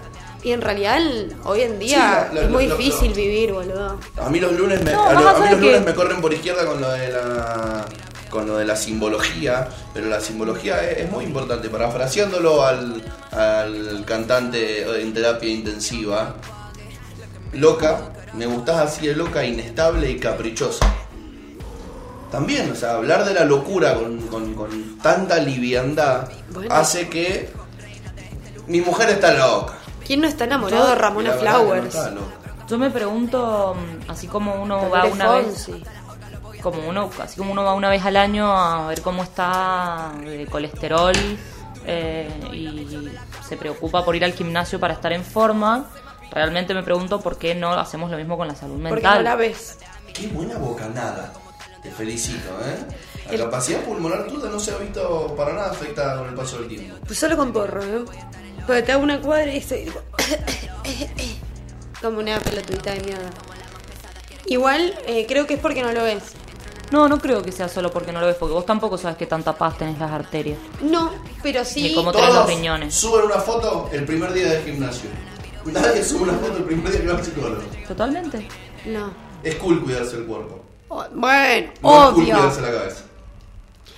Bueno, pero No, porque que- asociamos el cuidarnos la cabeza con, con partir de un estado de inestabilidad o de, o de que algo está mal, Igual lo cuando no no- necesariamente algo tiene que estar mal para ir al, para ir al psicólogo. Creo que empezar a tener una mirada, una mirada preventiva de la salud mental no, no, no, no estaría mal. Es que la realidad para mí es que ir al psicólogo, para arrancar, eh, partamos de la base de que nosotros vivimos en un mundo en donde nosotros fuimos criados por personas que fueron criadas por personas que son totalmente diferentes a las personas que criaron a las personas con las que nos rodeamos.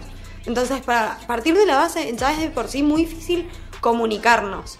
Con, o sea, la, la comunicación humana está cada vez peor. Yo creo que humanamente nos comportamos como peor que un animal salvaje. Pero bueno. También creo que va a sonar un poco fuerte lo que voy a decir, tal vez, pero es muchísimo más cool ser anoréxica que ir al psiquiatra o al psicólogo. No, no, no creo que sea cool ser anoréxica, creo que lo mismo hay que tratarlo como la enfermedad Por psiquiátrica. supuesto, que por es. supuesto. Pero es como que está, para la sociedad, está más permitido que verte, ver a una persona que está tan flaca que te pueda llegar a llamar la atención de decir, che, me parece que tal No, vez y la, banalización, a mí me pasó ser, ¿eh? la banalización de, de llegar al punto... que una persona que está loca, porque si no, no te pasa lo del chano. O sea, no se les da, no, no, es como la nueva oveja negra de la familia, o sea, la, la cosa que no vamos abajo de la Ah, sí, alfombra. sí. Pero es que eso pasa con todos los problemas psiquiátricos. Todos los problemas psiquiátricos se meten abajo de la alfombra. A ver, la generación de nuestras, no sé si nuestras mamás, porque no sé qué tan jóvenes son sus mamás, pero quizás las, tampoco nuestras abuelas, sino las mamás de las personas que hoy tienen 40, ponele. Sí. Eh, o sea, era- Nuestras eran tías. nuestras tías mayores. eh, muchas de ellas, sobre todo clases medias altas, eran mujeres que vivían empastilladas con depresiones eh, escandalosas y que nunca se blanqueaba esa Ah, situación. ¿y ¿Sabes la cantidad de.? eh, para que tengan una idea, mi madre era modelo. ¿La odontóloga? La odontóloga de chica era modelo. Y un día le dio fiebre. Y un compañero, un peluquero de los que peinaban a las modelos, le dijo, tomate esto. Se te pasa la fiebre, se te pasa todo. Uno pensaría que le dio un cura. Y le dio una rola. Claro, mi vieja estuvo dos días sin fiebre, así, modelando, yéndose de fiesta en fiesta, tipo de pasada, ni durmió. Y después, tipo, el cadenazo que se pegó la vieja. Estaba, estuvo cuatro Claro. días, tipo, mm, Destruida. hecha verga. Pero era muy común en, bueno, lo que le pasó a Nazarena Vélez. Las adictas a las anfetaminas. Yo tengo una tía abuela que es una divina. Vos te sentás a hablar y la mina tiene la cabeza destrozada. Vos la mirás y decís, esto te va a pasar cuando si vas mucho a la joda. Porque esto es anfetamina plena. Que es una mina que ha querido ser flaca toda su vida. Pero ella tenía que comer porque también era muy fina y le invitaban a lugares bárbaros. Droga noventera. Droga noventera. Nosotros la hemos cortado. Sí, sí, no, no- Ahora, no- ahora no es solo anfeta. Nada de eso. Ahora tiene todo. M, anfeta, todo. Éxtasis. Yo creo que lo que va cambiando, eh, no creo que haya más enfermedades psiquiátricas hoy, creo que hay más visibilización y que cambia la enfermedad de la que se trata. Sí, y creo que también somos hijos de esas enfermedades Sí. que no se trataron. Porque Sí, veo, veo que nuestra generación está empezando a tratarlo y haciéndose es más que responsable. muchos, viste, cuando te dicen, yo me acuerdo de cuando era mucho más chica, mucho más chica y creía que quería ser madre y todo ese plan, a ese, a eso me remonto. Tipo, es de mirar en el futuro y decir, yo cuando sea mamá, estas cosas no las voy a hacer. Tal vez, no sé, una pelotudez, tipo, ay, no me dejaron salir porque me saqué un 4 en, la- en una materia. Yo decía, yo como madre no voy a hacer esas cosas. Como en eso más chiquito, también a grandes escalas, decís, bueno, en estas cosas creo que mis viejos se equivocaron, yo no cometería ciertos errores y creo que también somos muy conscientes de que esos errores pueden llegar a tener consecuencias en la psiquis. Yo creo que a ellos eso también les pasó, el decir, todos estos errores que cometió mi papá no los voy a cometer y creer que no los cometieron, pero no hacer nada para que no fuera así. Yo creo que nuestra generación por ahí, o al menos una parte, está empezando a tomar medidas para no hacerlo. Es decir, y la verdad que a mí esto, esto de mi vieja no me gusta y voy a la terapia. a Sí. resolverlo, ¿me Sí, entendés? o bueno, viste mismo también nuestros viejos. O la eh, ansiedad, o la depresión. Viste cuando te dicen que eh, los padres son los padres que les gustaría hacer con sus nietas Claro. ese plan de cosas como eh, eso de decir, uy, a mí me hubiese gustado que me manden a terapia y que te tiren así ya de grande, como, che, ¿eso de la terapia? ¿Lo has pensado? Sí, mi mamá no sé, ni en pedo iba a terapia hasta que no fui yo. Y ni siquiera va a terapia, terapia. Va a una terapia alternativa en donde le hacen unas chucherías en donde ella, bueno, ella está contenta. Nada, sí está contenta. Les dan unas florcitas de bag y unas boludeces de esas. las flores de Bach están buenísimas. Tan buenas. Ay, el otro día me tomé unas y me dejaron. Pero era una seda. A mí me daban cuando era chiquito. Ey, no.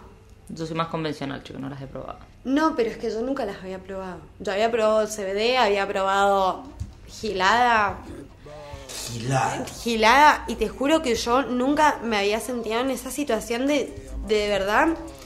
Yo esta- estaba con mucha ansiedad, creo que eh, fue mm, un día antes de hacer la primera entrevista en taberna, o sea, el, miércoles, el martes pasado. Yo soy muy ansiosa, cuando estoy haciendo, por hacer algo por primera vez tengo un problema muy grande.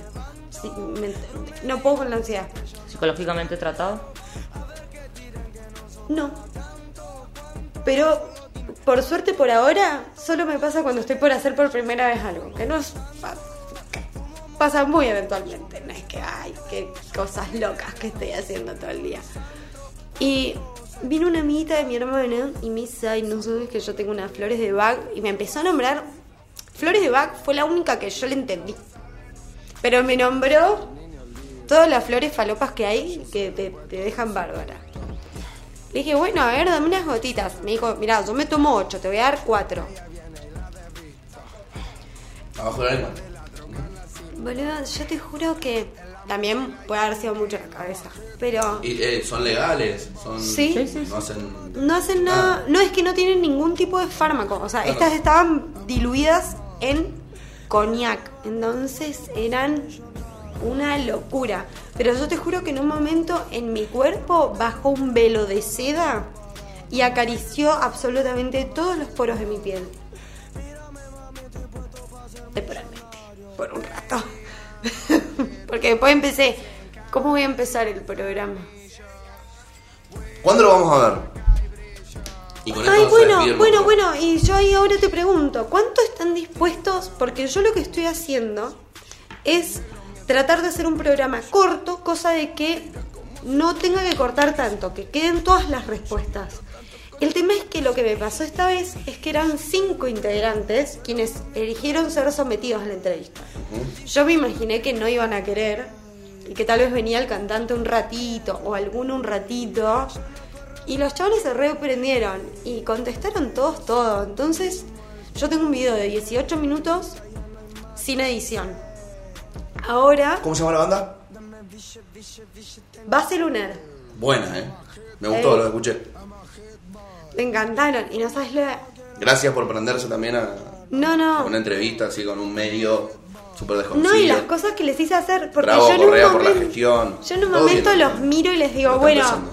ahora vamos a empezar la entrevista en serio porque yo la verdad que no quiero hablar de música. Y ellos me miraron con una carita como diciendo, hace dos años tocamos, esta debe ser nuestra tercera entrevista, preguntanos un poco de la banda, pedazo de hija de remil puta.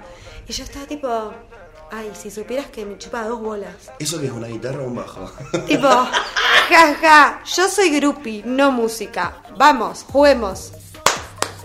Bailen, hagan lo que yo quiera. Tiene que durar más de 10 minutos. Así que si querés puede durar 10 minutos un segundo. No, no, no. Mi problema no es ese. Mi problema es que yo lo edité, corté partes que me parecían que podían ser cortadas, pero que podrían haber quedado porque daban al dinamismo. Ni siquiera era que era eh, mucho corte ni mucho. Y ¿Y de tengo un quedó? video de 16 minutos que lo voy a seguir cortando un poco más porque quiero darle eh, la entrada, un una intro y al final quiero agradecerle al Fede, quiero agradecerle a Taberna y, y al Nico y a los chicos y quiero agradecer a todas las personas que estuvieron, eh, que, que básicamente me dieron todo gratis. Entonces, em, va a tener ahí unos minutiquios. Hacelo, mandalo Y la semana que viene lo ¿Cuánto es lo máximo que.? Yo vería, no tengo problema en ver hasta 20 minutos. Ah, listo, lo tengo, lo tengo entonces. Y con esto del monstruo de las mañanas se va. Ponemos música un ratito. Sí, yo me voy a fumar un cigarrillo y, ver si no me cago. Parangón, empieza, Por supuesto. como corresponde. Como siempre. Hasta el miércoles. Hasta el miércoles que viene. Vos hasta el viernes. Hasta el ah, no, viernes. el viernes no, porque hay peña. Este viernes hay peña. Hasta el Así lunes. que. Sorry Lula. Hasta el lunes. Hasta el lunes. Bueno, si la luna quiere, hacemos. ¿Y Yo le no hago el aguante. Ah, ¿no va la peña? No, ustedes. Vos y la Lula deberían. Pero es que ustedes siempre me quieren drogar con carne. ¿Qué quieren? ¿Qué van a hay hacer? menú vegetariano. ¿Hay menú Porque hay dos vegetariano? vegetarianos con vos. No sabemos cuál. Apa, apa, apa. Va a Bueno. haber solo un chancho dando vueltas. Espero que no te sea impresionable. No hace falta te lo. No se pierdan próximamente un nuevo capítulo donde yo estaré dando mi opinión a absolutamente todos los animales muertos que se vayan a ingerir. Nos estamos viendo en el canal de YouTube, no se pierdan en Spotify y ahora venimos con tu vieja y milofaseando. Besitos, besitos, chau. Pero solo está llorando por él, yo pensando en eso.